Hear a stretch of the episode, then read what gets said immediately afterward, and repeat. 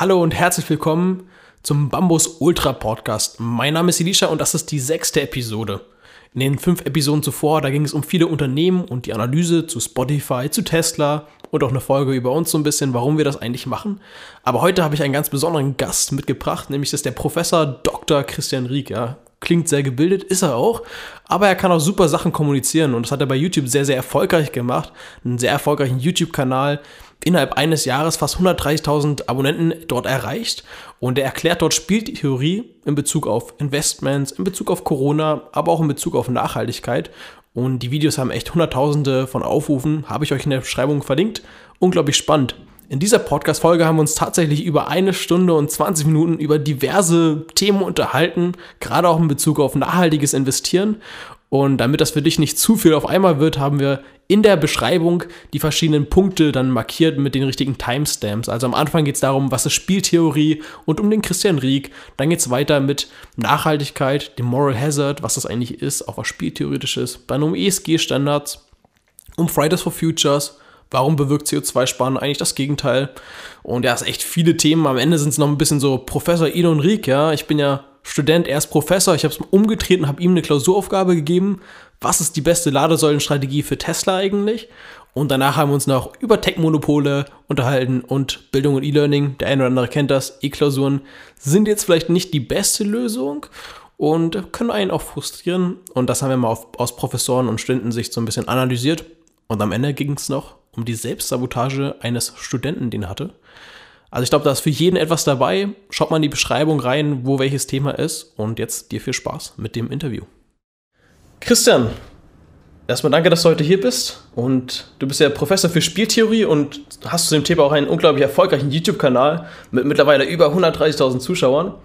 Aber ich habe das gestern einem Kumpel erzählt und er meinte, was ist eigentlich Spieltheorie? Ähm, hilft mir das eigentlich auch außerhalb des Schlafzimmers? Wie antwortest du auf diese Frage? Also das Faszinierende finde ich erstmal die Frage an sich, wieso eigentlich Schlafzimmer? Ich bin mir gar nicht so ganz sicher, ob ich die ganzen Details dazu wissen möchte, was da also alles dahinter ist. also ich kann nur sagen, ja, da musst du meinen Kumpel mal fragen. Es hilft potenziell auch im Schlafzimmer. Aber gucken wir uns mal an, was das eigentlich ist. Also ist halt erstmal eine Entscheidungstheorie. Das ist für meine Begriffe das Wichtige, was man dazu wissen soll. Also eine Theorie darüber, wie man richtige Entscheidungen trifft. Und die Besonderheit von der Spieltheorie ist, dass man eben alles als großes Spiel erfasst. Daher kommt ja auch der Name, und zwar als strategisches Spiel. Das heißt, wenn man in einer Situation drin ist, in der man nicht alles alleine entscheiden kann, sondern auch andere Einfluss darauf haben, so wie das bei Gesellschaftsspielen nun mal der Fall ist, dann treten halt ein paar besondere Fälle auf und damit beschäftigt sich die Spieltheorie. Ähm, übrigens so ein bisschen im Unterschied immer zu Glücksspielen. Ja? Also bei Glücksspielen ist es so, da spielt man sozusagen nur gegen Roulette-Rad oder Würfel oder so. Bei der Spieltheorie spielt man eben immer gegen andere denkende, strategisch denkende Mitspieler. Also zum Beispiel ich gegen dich jetzt, wo wir jetzt irgendein Spiel haben. Und ganz einfach, wo das auch häufig erklärt wird, ist das Prisoner's Dilemma. Zum Beispiel auch beim Fischfang ist es ein großes Problem, also bei Überfischung. Aber was ist echt das Prisoner's Dilemma? Also ähm, wie würdest du das Konzept in kurzen Worten erklären? Jetzt hast du dich zum gewissen Grad geoutet, dass du mein Lieblingsbuch zu dem Thema, was ich vor sehr vielen Jahrzehnten geschrieben habe, gar nicht gelesen hast. Und dann wüsstest du, dass ich das Prisoner's Dilemma eigentlich überhaupt nicht leiden kann.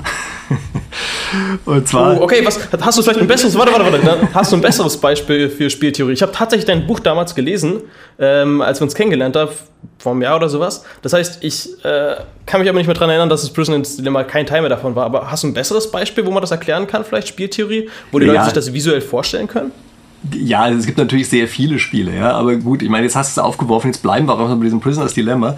Aber vergessen wir mal ganz kurz okay. die Geschichte, die dahinter steht. Ja? Also ich glaube nämlich, dass die Geschichte, die dazu immer erzählt wird, dass die überhaupt gar keinen wirklichen Sinn ergibt. Aber die Situation ist also folgende. Zwei äh, Spieler haben jeweils zwei verschiedene Möglichkeiten, was sie machen können. Das ist immer das Einfachste, wie wir denken. Ja, das sind solche 2x2 Bimatrix-Spiele, so nennen wir die immer. Ja, also ist eine Matrix, die einfach insgesamt vier Felder hat, also 2x2. Und in jedem dieser Felder stehen zwei Auszahlungen für den einen und für den anderen Spieler. Deshalb nennen wir die ganzen immer Bimatrix-Spiele. Okay, und jetzt ist es eine Besonderheit, dass hier zwei Leute entweder zusammenarbeiten können. Das heißt, die sagen, wir, weiß ich zum Beispiel, vertrauen einander oder arbeiten in irgendeiner Form zusammen. Und im anderen Fall können sie sich gegenseitig über den Tisch ziehen. Also die beiden Möglichkeiten haben die. Und das Gemeine bei der Sache ist, wenn sie zusammenarbeiten, haben sie zwar gemeinsam mehr, aber der individuelle Anreiz ist der, dass man immer versucht, den anderen über den Tisch zu ziehen. Also hier ist sozusagen individuelle ähm, äh, Konkurrenz und die, oder individuelle Rationalität und kollektive Rationalität fallen hier auseinander. Ich glaube, man kann das viel besser beschreiben bei einer anderen Sache. Stell dir vor, wir wären jetzt hier Drogendealer. Äh, wir kommen beide mit einem Koffer oh, an. Ja. Und äh, du möchtest mir halt ein paar Drogen verkaufen und ich möchte sie dir potenziell abkaufen und wir können aber eigentlich nur die Koffer übergeben. Ja? Also wir wissen, ganz kurz danach kommt schon die Polizei. Also es geht nur einmal jetzt schnell, dass wir diese beiden Koffer austauschen und danach sind wir weg und sehen uns auch nie wieder. Und was passiert in so einer Situation? Also wir wissen, an sich ist das hier ein Geschäft, was für uns beide von Vorteil ist. Also nicht gerade für die Menschheit, aber für uns beide ist das schon erstmal von Vorteil. Und wir haben natürlich beide genau die gleiche Überlegung. Wir sagen uns, der andere, der kann ja überhaupt nichts mehr dagegen machen. Das heißt also, wenn ich meinen Koffer mit Ziegelsteinen fülle, statt des Geldes und dir gebe, und du füllst deinen ebenfalls mit Ziegelsteinen statt der Drogen, äh, dann ist es jeweils so, dass völlig unabhängig davon, was der andere gemacht hat, es für uns selber immer besser ist. Und genau das wird dann auch passieren. Das heißt, wir werden ziemlich sicher zwei Koffer mit Ziegelsteinen austauschen. Das ist so ein bisschen die Idee hinter diesem äh, Prisoner's Dilemma. Okay, also es geht so ein bisschen darum, wenn die Anreize ähm, nicht zum Gemeinwohl hin sind, zum Beispiel bei der Überfischung hatte ich gerade am Anfang gesagt, äh, viele Fischer, die überfischen das oder überfischen das Gewässer, auch wenn sie wissen, dass es für sie langfristig halt nicht so gut, aber es kontrolliert halt keiner und deswegen hat jeder von denen persönlich den Anreiz, das Meer zum Beispiel auch selber zu überfischen. Und, ja, es ist ähm, gar nicht mal so sehr eine Frage, dass es keiner kontrolliert. Es kann auch gar keiner kontrollieren. Also stellen wir uns einfach mal vor, ein bestimmtes Gebiet äh, von im Meer gibt einfach eine bestimmte Anzahl an Fischen her und da sind ja jede Menge verschiedene Fischer daran beteiligt, da zu fischen.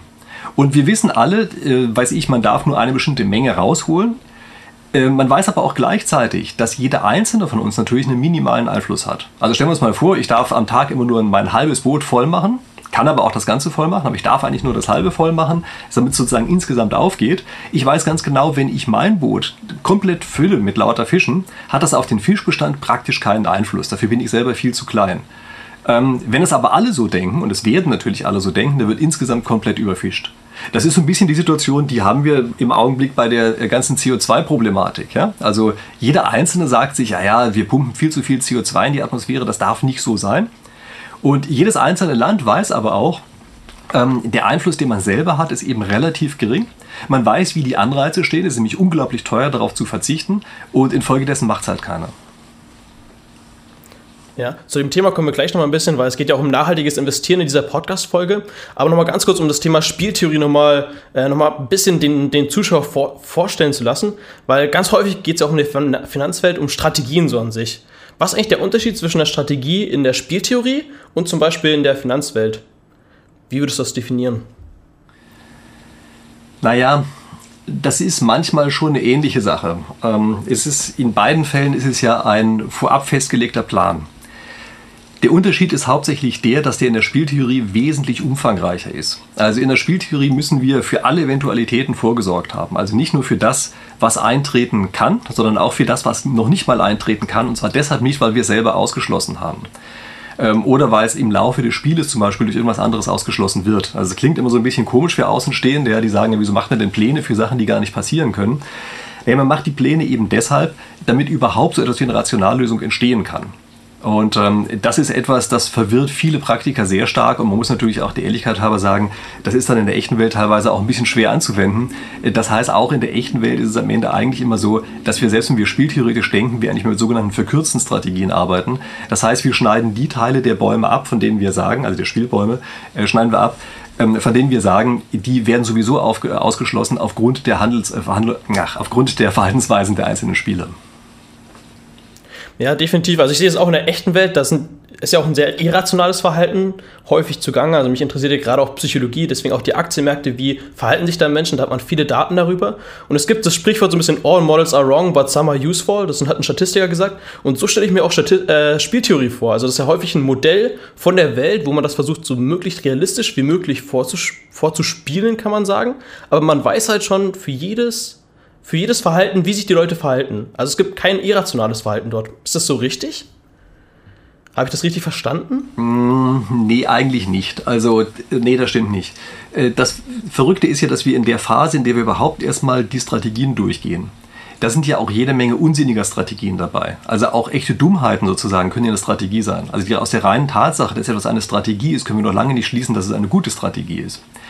Und die Kunst besteht jetzt darin, eben Strategien zu finden, die bestimmte Eigenschaften haben. Und was sind so Minimaleigenschaften daran? Eine Minimaleigenschaft ist normalerweise das, was wir als Nash-Gleichgewicht bezeichnen. Also das heißt, dass wenn alle ganz fest daran glauben, dass sich alle wirklich so verhalten, dass sich zumindest am Ende stabilisiert, also nicht aus sich selbst daraus zerstört. Ja? Also wenn wir alle glauben, wir machen eine bestimmte Verhaltensweise, dann darf keiner mehr einen Anreiz haben zu sagen, nö, wenn das alle glauben, dann mache ich gerade was anderes. Ja? Und dann, wenn eben, wie gesagt, alle daran glauben, dass ähm, eine Sache eintreten wird und sie tritt dann auch ein, dann haben wir es mit dem Nash-Gleichgewicht zu tun. Und das ist schon, glaube ich, eine ziemlich coole Erkenntnis, die wir da haben. Ja? Also weil wir damit halt ausschließen können, welche Verhaltensweisen eigentlich nicht zum, Trage kommen, zum Tragen kommen können. Die Sache mit der Rationalität, das ist immer so eine Geschichte. Man, mm, also wir gehen im ersten Augenblick immer mal davon aus, dass alle vollständig rational sind, aber das ist mehr so ein Referenzpunkt. Ja, das ist so ein bisschen so, wie wenn der Physik sagt, wir gucken uns mal an, wie Körper fliegen und tun so, als gäbe es keinen Luftwiderstand. Natürlich wissen wir, dass es Luftwiderstand gibt und genauso machen wir das auch. Ja, damit haben wir erstmal den ersten Referenzpunkt und dann gucken wir uns an, was wissen wir denn über menschliches Verhalten und an welchen Stellen werden wahrscheinlich die einzelnen Spieler davon abweichen. Und dann gucken wir uns im nächsten Schritt an, was wir denn dann machen. Okay, okay, ich verstehe. Und äh, soweit ich dich, du hast gerade ein bisschen die Psychologie eingeordnet. Äh, wann war für dich eigentlich so der erste, der erste Kontakt? Also gerade mal ging es um das Thema Spieltheorie so als Einführung. Und jetzt, was war, was war bei dir so der erste Kontakt mit Spieltheorie? Ist ja auch eine relativ junge Wissenschaft, ähm, wo dich das Thema auch so fasziniert hat.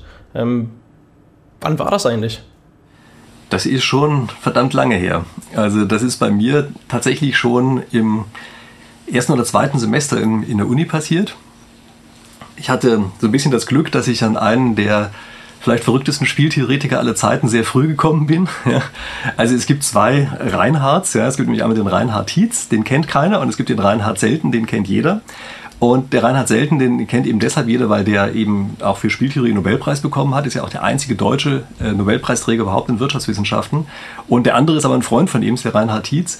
Der hat sich schon immer sehr stark damit beschäftigt, ähm, was jetzt eigentlich diese psychologischen Aspekte davon sind. Ja, der hat immer Experimente gemacht. Also hat sich angeguckt, äh, wie verhalten sich denn echte Menschen in diesen Spielsituationen.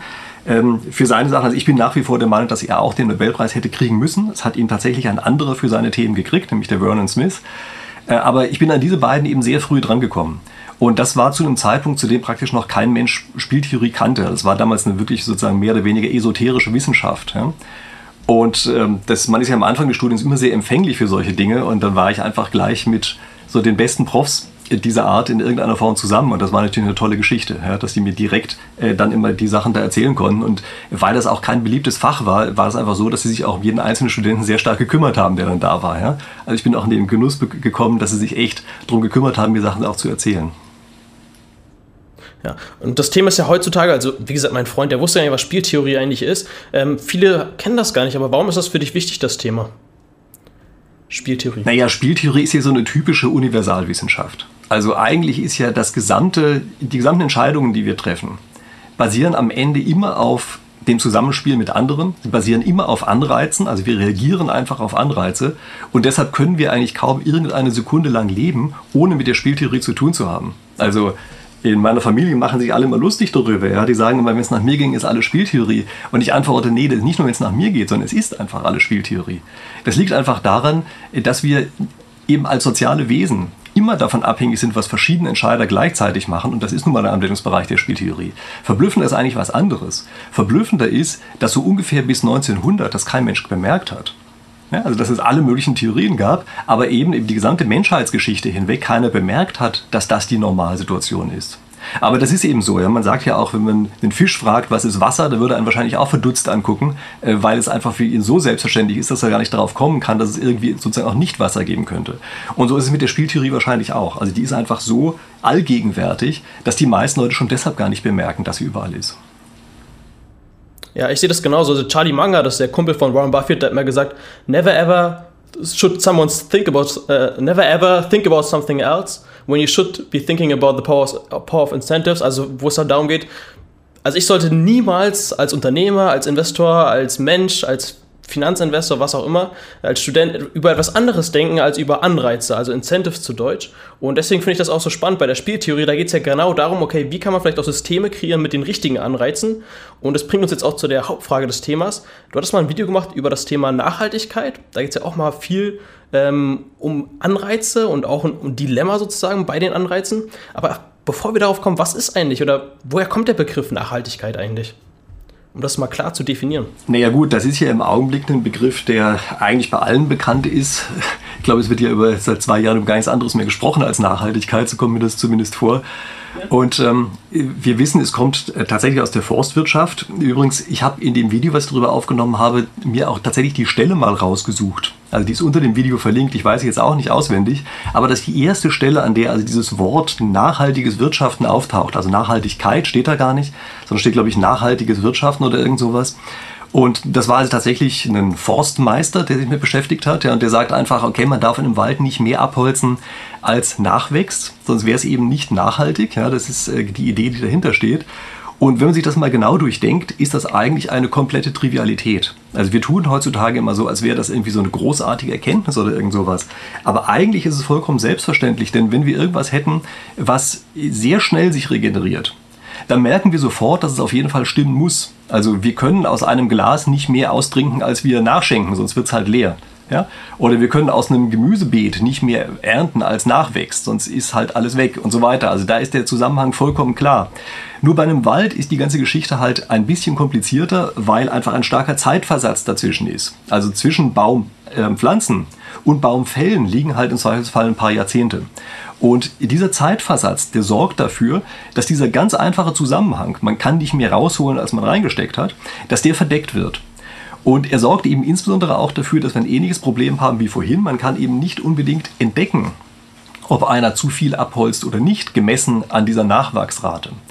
Und weil man das nicht so leicht überprüfen kann, also weil der Förster darüber einfach ein besseres Verständnis hat, ja, wenn wir von außen hier drauf gucken, dann sagt er uns, ja, ja klar, ich habe nur genauso viel abgeholzt, wie auch nachgewachsen ist, verlasst euch drauf. Aber er ist der Einzige, der es überprüfen kann und damit haben wir halt eine wundervolle, auch spieltheoretisch beschreibbare Situation, nämlich Moral Hazard.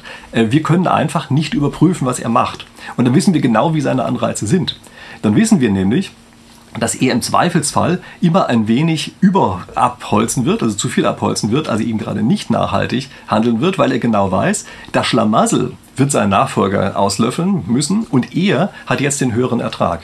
Und das ist einfach das Problem, was bei dieser ganzen nachhaltigen Bewirtschaftung auftaucht. Ja? Dieser Zeitversatz sorgt dafür, dass viele einfache Zusammenhänge verschleiert werden, nicht mehr leicht erkannt werden können und dann eben auch noch Anreizkonflikte oben drüber kommen, die dafür sorgen, dass eben, naja, dummerweise das Falsche getan wird.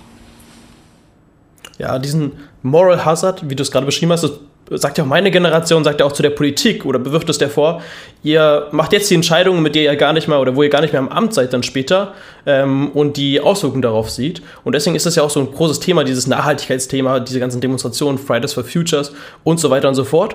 Aber es ist natürlich auch ganz wichtig für Investoren heutzutage, da geht es auch ganz viel darum, okay, wie kann ich nachhaltig selber investieren? Und da gibt es zum Beispiel die ESG-Standards. Und da kommen wir auch wieder zu der Definition von Nachhaltigkeit. Also ESG steht dafür Environmental, Social und Governance, also sind so die drei Aspekte. Und ähm, wie sinnvoll findest du diese ESG-Standards zum Beispiel beim Investieren? Äh, ich würde gerne mal vorher auf diese Fridays for Future Geschichte kommen. Das ist eigentlich ein wundervolles Beispiel dafür, dass wir eben tatsächlich genau dieses Moral Hazard haben. Ähm, wir müssen uns einfach mal angucken, wie mobil beispielsweise gerade diese Generation ist. Äh, die ist garantiert, wenn wir uns den CO2-Fußabdruck angucken, als Generation, wesentlich ähm, belastender, umweltbelastender als andere Generationen voraus. Ich sage das mal ganz vorsichtig. Und wieso sieht man diesen Zusammenhang eigentlich nicht? Na, den sieht man eben nicht, weil auch hier wieder so eine schöne Tarnung auftaucht. Ja? Und da muss man auch sehen, wie ist das eigentlich mit dem Förster? Also ich bin oft kritisiert worden dafür, dass ich gesagt habe, der Förster, der wird doch nicht so unmoralisch sein, der weiß doch, dass er was Schlechtes ist und sowas. Ja, der wird er sich ja dann entsprechend dran halten. Wir Menschen haben dafür eine sehr interessante Strategie entwickelt, nämlich den Selbstbetrug. Ähm, wir sind da sehr gut drin, ja? also du als Psychologe wirst das kennen, dass wir absichtlich sozusagen darauf trainiert sind, Selbstbetrug zu betreiben. Das brauchen wir in sehr vielen Umgebungen. Ja? Also wenn wir uns beispielsweise selber als stärker darstellen wollen, als wir eigentlich sind gegenüber irgendwelchen Fressfeinden, ja, dann müssen wir halt selber davon überzeugt sein, dass wir so stark sind. Deshalb kläffen einen die kleinen Köter so stark an, als wären sie wirklich so stark. Und so reden wir uns eben auch dann, wenn wir selber eigentlich sehr umweltbelastend sind, halt ein, dass wir eigentlich diejenigen sind, die die ganze Zeit die Umwelt schützen wollen. Also da muss man sich wirklich ganz klar darüber sein, dass gerade diejenigen, ähm, die sehr stark auf diesen Demos aktiv sind, zu einem ganz großen Teil gleichzeitig diejenigen sind, die eben einen ganz, ganz dicken, fetten CO2-Fußabdruck hinterlassen. Aber sich per Selbstbetrug einreden, das sei überhaupt gar nicht so. Ja? Ähm, also das muss ich einfach nur mal loswerden, ja? denn das ist, sind nicht immer nur die anderen. Das ist das Gemeine bei diesen äh, ganzen Situationen dieser Art. Das wirkt immer so, als wären nur die anderen die Verrückten. Aber man selber ist genauso mit drin und verhält sich auch ganz einfach genauso. In ganz vielen Fällen. Ja. Ich habe das auch in sehr vielen Hörsaalexperimenten immer wieder gezeigt. Ja. Äh, da ist es wirklich auch so, dass sich dann einzelne Studenten fürchterlich über die anderen aufregen. In Klammern, die genau das Gleiche machen wie sie selbst. Also das muss einem erstmal klar sein, dass wir diese Situation selber nicht erkennen, wenn wir drin sind ja, und uns eben trotzdem entsprechend der Anreize verhalten. Also da kommen wir nicht so leicht raus aus dieser Nummer. Das ist auch der Grund, weshalb ich mal sage, es hilft nicht, großartig was mit Idealismus machen zu wollen, sondern man muss eine Umgebung schaffen, in der die Anreize dafür sorgen, dass man sich richtig verhält. Das ist das Entscheidende. Aber da können wir vielleicht an anderen Stellen nochmal zu sprechen kommen. Ähm, jetzt zu diesen... Nee, absolut. Erzähl. Ja, also äh, zu den ESG-Standards, ja, äh, was du ja vorher gesagt hast. Ähm, ich äh. Vielleicht, ich habe eine Überleitung tatsächlich sogar von deinem Thema. Ähm, ich sehe das genauso wie du, also mit, den, äh, mit der Selbstsabotage. Und ich glaube, häufig geht es bei vielen Investments nicht darum, oder auch bei vielen Produkten, die nachhaltig sind, nicht darum, okay, wie nachhaltig ist das Produkt wirklich, sagen wir mal jetzt Tesla, sondern wie nachhaltig lässt es dich wirken, ja, ähm, bei vielen, vielen Produkten. Und das gleiche gilt auch für die ESG-Standards. Da geht es häufig gar nicht, meiner Meinung nach, darum, okay, wie nachhaltig ähm, sind die Unternehmen wirklich, sondern wie nachhaltig ist dein Fonds, den, mit dem du dann investierst in die ESG-Standards und dann kannst du sagen, hey, das ist super nachhaltig. Was natürlich auch nicht schlecht ist, weil dann sind die Anreize so, dass die Personen ähm, einen Vorteil darüber haben, auch nachhaltig zu investieren, wenn sie zum Beispiel das ESG, ähm, die sie laut den ESG-Standards investieren. Siehst du das genauso oder was ist deine Meinung über die ESG-Standards? Das ist so ein bisschen die Überleitung dazu. Ja, ich halte die für eine extrem zweischneidige Sache. Also man muss wirklich höllisch aufpassen, dass man nicht in eine so schreckliche Abhak-Nachhaltigkeit kommt. An ganz vielen Stellen ist es so, dass eigentlich nicht mehr danach gefragt wird, machen die eigentlich gegeben die Situation, in der sie sind, das Richtige? Sondern wird beispielsweise gesagt, also das ist jetzt, weiß ich, das ist Kohlekraftwerk, die sind per se böse, die können gar nichts mehr gut machen. Und äh, also wenn man beispielsweise mit diesen Ausschlusskriterien arbeitet, ja, das ist ja dieses Negative Screening, so wird das ja manchmal genannt, ja, dass also nur nach bestimmten Schlüsselbegriffen gesucht wird und wenn die da sind, dann sagt man gleich, dann muss es ganz raus. Dann führt das natürlich dazu, dass in solchen Branchen sich überhaupt nie irgendetwas ändern kann. Also die könnten dann sozusagen gar nicht jemals auf einen richtigen oder auf einen gescheiten Pfad kommen, weil immer von vornherein ausgeschlossen wird. Oder was mir auch auffällt, ist, dass eben an sehr vielen Stellen ähm, dort einfach, weiß ich, wenn eine Firma einmal an irgendeiner Stelle Mist baut, dann heißt es, oh, das ist ja ganz schlimm, wir müssen jetzt für alle Ewigkeit boykottieren. Das ist natürlich eine Katastrophe. Zum Beispiel Volkswagen. Bitte? Als Beispiel Volkswagen. Ja, zum Beispiel. Ja? Äh, wobei, das ist natürlich jetzt schon ein bisschen größeres Ding, was die gedreht haben. Ja? Aber sagen wir ruhig Firmen, die sich durchaus bemühen, was zu machen aber eben trotzdem da drin manchmal Fehler machen oder manchmal dann eben doch dem Gewinn erliegen oder weiß ich was. Ja? Vielleicht haben sie wirklich mal äh, Bockmist gebaut. Auch da muss man einfach höllisch aufpassen. Äh, wenn man ganz einfach immer nur sozusagen die, die absolute riesigste Moralgeschichte aufrechterhalten möchte, dann heißt das am Ende, dass eigentlich fast alle immer nur frustriert sind und sagen, ist mir das sowieso egal. Ja? Das ist so ein bisschen so, wie wenn man als Kind von Eltern sowieso immer angeschimpft wird. Ja? Man kann es denen nie recht machen. Ja? Kommt man mit einer 3 nach Hause, war es nicht genug, kommt man mit einer 2 nach Hause, war es auch nicht genug. Und dann sagt man, ja, dann lasse ich es halt ganz bleiben bleiben. Und äh, so ein bisschen ist das halt auch hier. Und was mir halt auch auffällt, ist dieses mit diesem Abhaken. Das sind diese immer vorgefertigten Kriterien. Die führen für meine Begriffe dazu, dass man eben an einzelnen Stellen versucht zu optimieren. Das können einige Firmen sehr gut. Dann sind die an den einzelnen Stellen, an denen hingeguckt wird, ganz optimal. Und überall zwischendrin guckt eigentlich keiner so richtig hin, machen sie irgendwas. Also ich plädiere da viel stärker dafür, dass man sich hier wirklich anguckt, also erstmal sowas ganzheitlich ansieht also versucht zu verstehen, was machen die da eigentlich wirklich und haben die so einen Spirit, der in die richtige Richtung geht, auch wenn sie im Einzelfall mal irgendwie daneben liegen oder sowas. Und eben nicht einfach nur stur nach irgendwelchen wüsten Kriterien jedes Mal einen Haken dran macht. Insbesondere bin ich ein ganz entschiedener Gegner von diesem Negative Screening. Also ich würde immer sagen, wir müssen nicht das auf das Negative achten, sondern müssen uns viel stärker um das Positive kümmern und da eben insbesondere auch eine Entwicklung mit einbeziehen. Das ist übrigens auch die, bei den verschiedenen ESG-Ratings gibt es ja auch diese beiden verschiedenen Ansätze. Ja. Der eine Ansatz sagt, wir brauchen eine absolute Höhe davon und die anderen sagen, nee, nee, wir gucken uns an, wie die Entwicklung ist. Und danach vergeben wir unser Rating, ob die auf dem richtigen Entwicklungspfad sind. Ja, und ich würde viel stärker für diesen zweiten Fall plädieren, dass wir einfach sagen, wir gucken uns an, gehen die denn in die richtige Richtung, egal wo sie jetzt gerade stehen. Ja, also positive Anreize funktionieren immer besser als negative. Das kann man aus der Psychologie auch bei Kindern oder bei Hunde sehen, bei Hundetraining. Äh, da bin ich voll bei dir. Aber vielleicht nochmal um das Thema Anreize, ist natürlich auch ein bisschen Dilemma hier in dem Punkt. Vielleicht nochmal ein Punkt, den du angesprochen hast mit der Checkliste. Das sehe ich auch immer bei Klausuren. Du bist ja auch Professor, da wird häufig nach Checklisten so ein bisschen abgehakt und dann die Note verteilt. Ähm, zum Beispiel E-Klausuren, das ist ja eigentlich nur eine Checkliste, wo man sich einen Algorithmus programmieren kann. Und äh, meiner Meinung nach ist es nicht unbedingt, spiegelt nicht, nicht das immer wieder, wie viel Wissen der Student hat, sondern wie viel der halt auf die Klausuren optimiert hat. Ähm, aber da kommen wir ganz am Ende nochmal ganz kurz dazu, über das Thema Bildung zu sprechen, weil es ja auch ein Thema von Nachhaltigkeit. Also da aber muss ich ähm, auch direkt, da muss ich direkt eingreifen ja. an der Stelle. Ja. Ich äh, finde das auch wirklich eine ganz, ganz große Katastrophe. Diese Checklistengeschichten, dieses immer dieses nach Kriterien beurteilen, ja, das klingt immer so objektiv. Aber am Ende stehen dann als Kriterien da, hat vollständige Sätze geschrieben, ähm, hat eine Einleitung, hat einen Hauptteil, hat einen Schluss und ob völliger Bullshit drin steht, interessiert keinen Menschen. Solange eine Einleitung und Hauptteil da war und ein Fragezeichen am Ende einer Frage.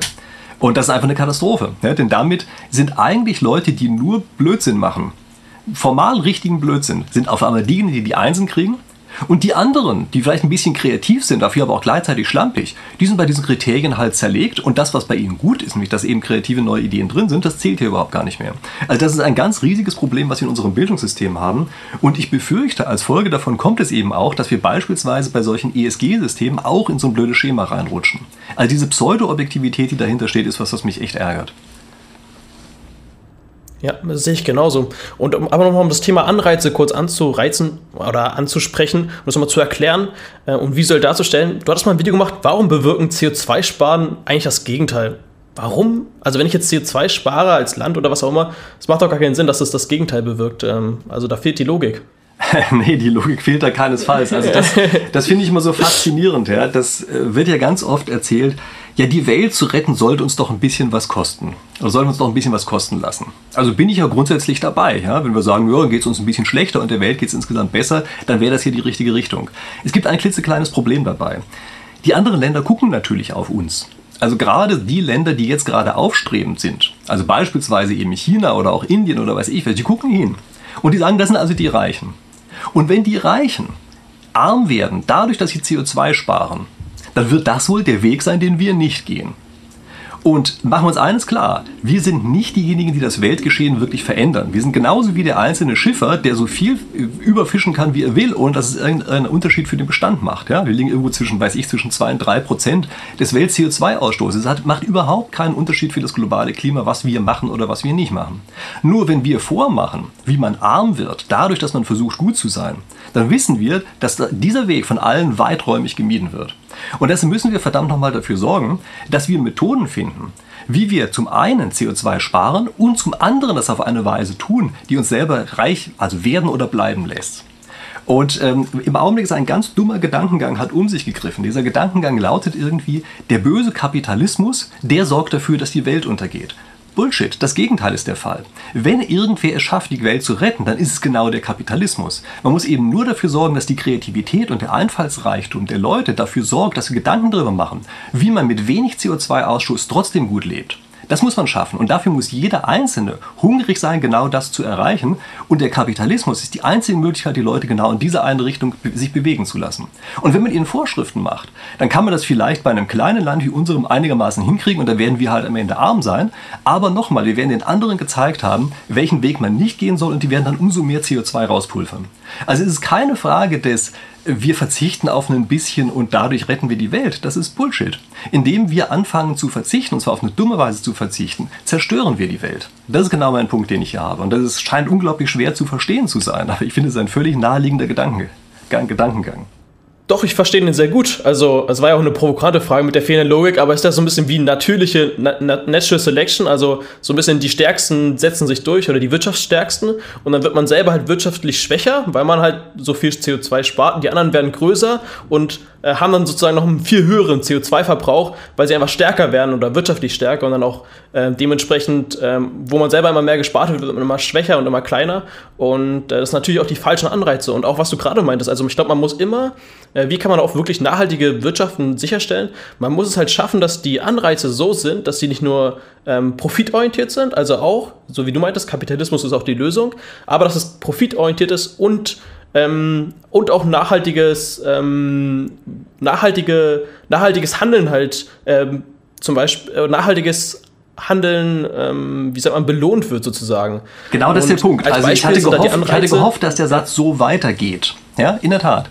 Also das halte ich auch für eine ganz wichtige Geschichte. Man muss höllisch aufpassen.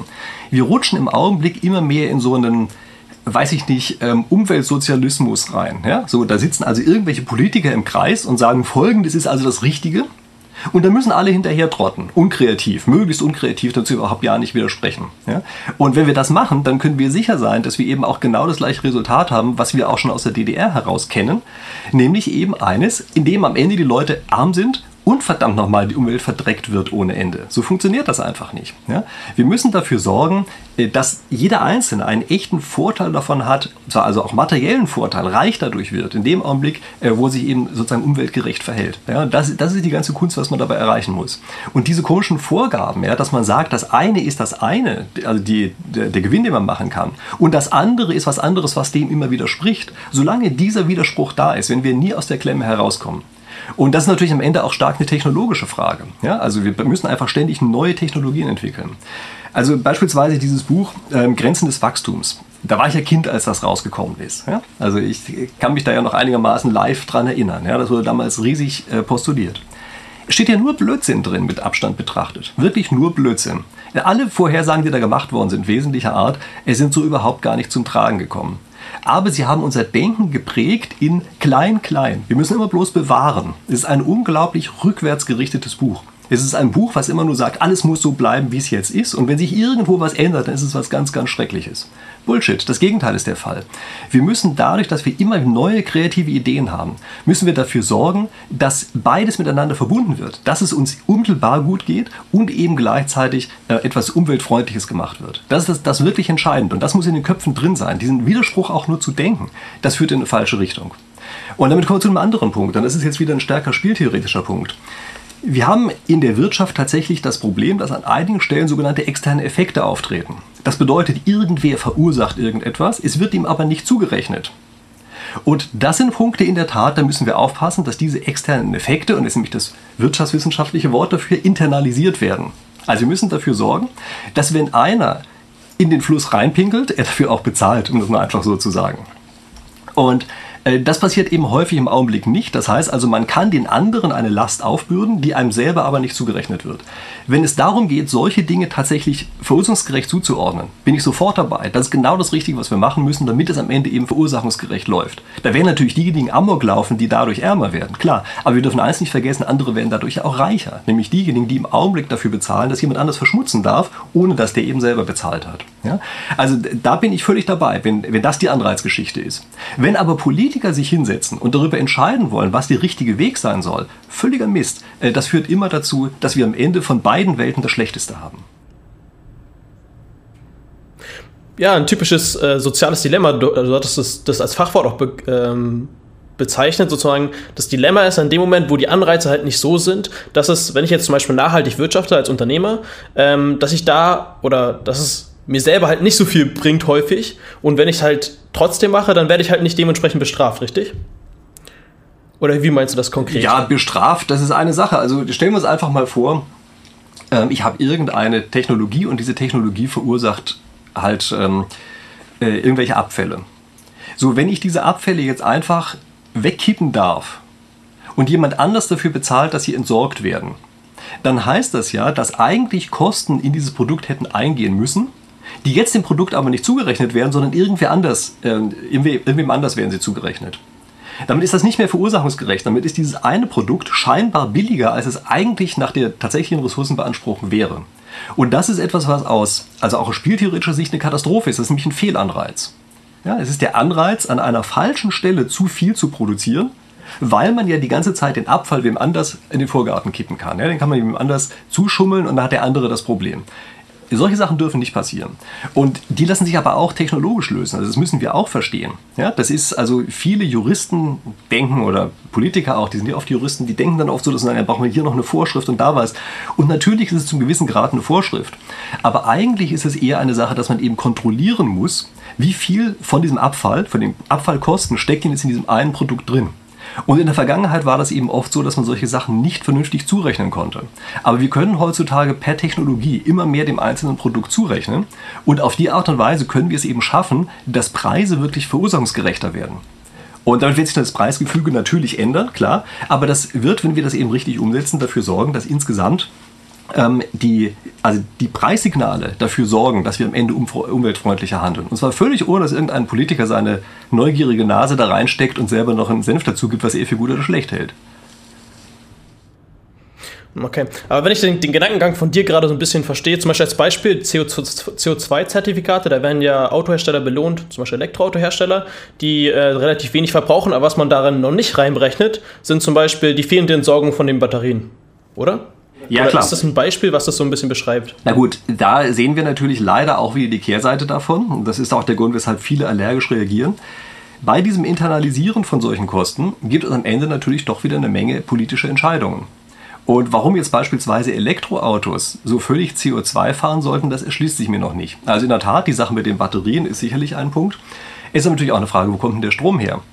Und sich jetzt vorzumachen, nur weil die mit, Elek also mit Strom fahren, mit elektrischem Strom fahren, hätte der nirgendwo erzeugt werden müssen. Ist einfach eine komplette Milchmädchenrechnung.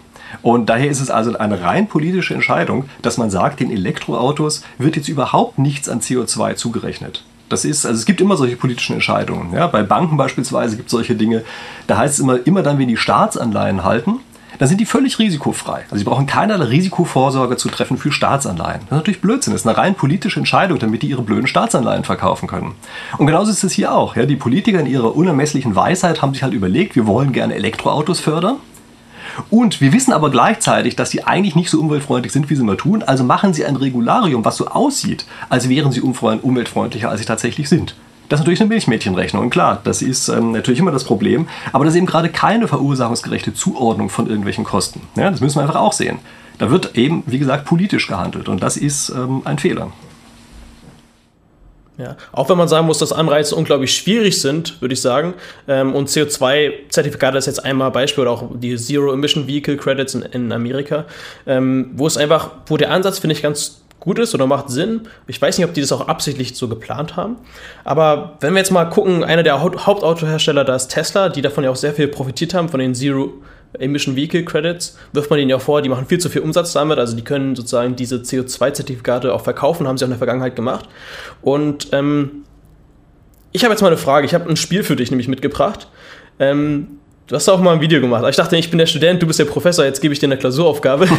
Also jetzt stell dir mal folgendes Szenario vor. Äh, du bist der neue CEO von Tesla, ja? Und äh, kannst erstmal einen Namen auswählen. Willst du Professor Elon Rieck sein oder Professor Christian Musk? Was, was präferierst du da? Na, dann immer lieber Elon Rieck. okay, Herr Elon Rieck. Also du hast jetzt die Entscheidung, ähm, du hast die beste Ladesäulentechnologie, ja? Und du musst dich entscheiden, machst du die offen für alle oder also, dass alle Autohersteller die nutzen können, Mercedes, äh, Volkswagen. Oder machst du die Ladesäulentechnologie nur für dich selber, also für dich als Unternehmen. Sagen wir mal, du bist jetzt zwei Jahre noch, ähm, wir drehen jetzt zwei Jahre von 2021 zurück. Und du musst diese Entscheidung treffen. Welche Strategie wählst du? Also, du hast die beste Ladesäulenstrategie. Wählst du die Strategie, wo die anderen auch mit teilhaben können? Oder wählst du eine Strategie, die nur für Tesla-Autos sind? Also ich würde tatsächlich die, den offenen Standard wählen in dem Fall. Ähm, das hat hier verschiedene Gründe. Also zum einen ist es so, dass Tesla, dadurch, dass sie so einen wahnsinnig hohen Marktanteil bei Elektroautos haben, selbst wenn die eine offene Technologie propagieren, dann ist es ja so, dass die selber eigentlich am stärksten davon profitieren von der ganzen Geschichte. Ähm, auf der anderen Seite werden sie damit aber, indem die anderen mitarbeiten, auch das größte Problem los, was Elektroautos heutzutage haben, nämlich dass die einfach die Ladesäulendichte nicht hoch genug ist im Augenblick. Ja, das heißt also, indem man hier diesen offenen Standard wählt, äh, schafft man es einfach, die Technologie schneller zu verbreiten als in einem anderen Fall und das ist für den Marktführer normalerweise etwas Gutes. Ähm, also Tesla hat ja umgeschaltet zwischen den beiden Strategien. Ja? Die haben erst gesagt, wir machen was Proprietäres und dann haben sie umgeschaltet zu, naja, das ist doch so ein bisschen offen. Ist nicht so ganz klar, wie weit sie dazu gezwungen worden sind, Europa oder nicht. Ja? Ähm, aber man muss natürlich sehen, auch dieses Offene, äh, was Sie da wählen, ist eigentlich nur so zum Teil offen. Einfach eben aus dem Grund, den ich eben genannt habe, dass Sie eben dadurch, dass Sie Marktführer sind, mit Abstand am stärksten davon profitieren. Und jeder andere, der dazu beiträgt, zu dieser Ladesäulenverbreitung, weiß, dass er im Wesentlichen damit Tesla unterstützt. Also eigentlich ist es eine sehr geschickte Methode, die anderen dazu zu bringen, einem selber in die Tasche zu arbeiten. Und also so würde ich das sehen, deshalb würde ich einen offenen Standard verwenden. Ich muss allerdings sagen, ich bin da auch ein, ein ganz kleines bisschen ideologisch äh, in der Weise, dass ich offene Standards eigentlich lieber mag als äh, so ganz geschlossene Standards. Ähm, wobei, ähm, also proprietäre Standards haben natürlich den Vorteil, dass es am Ende ein Unternehmen gibt, was sich wirklich darum kümmert. Ja, also am liebsten sind mir eigentlich Sachen, wo sich ein Unternehmen wirklich darum kümmert, ist aber gleichzeitig den anderen zur Verfügung stellt. Und also weiß ich zum Beispiel eine kleine Lizenz verlangt, aber eben wirklich nur eine sehr kleine. Ja? Und das finde ich eigentlich normalerweise eine Sache, die teilweise sogar besser funktioniert, als wenn es ganz offen wäre. Also nehmen wir beispielsweise mal bei Betriebssystemen.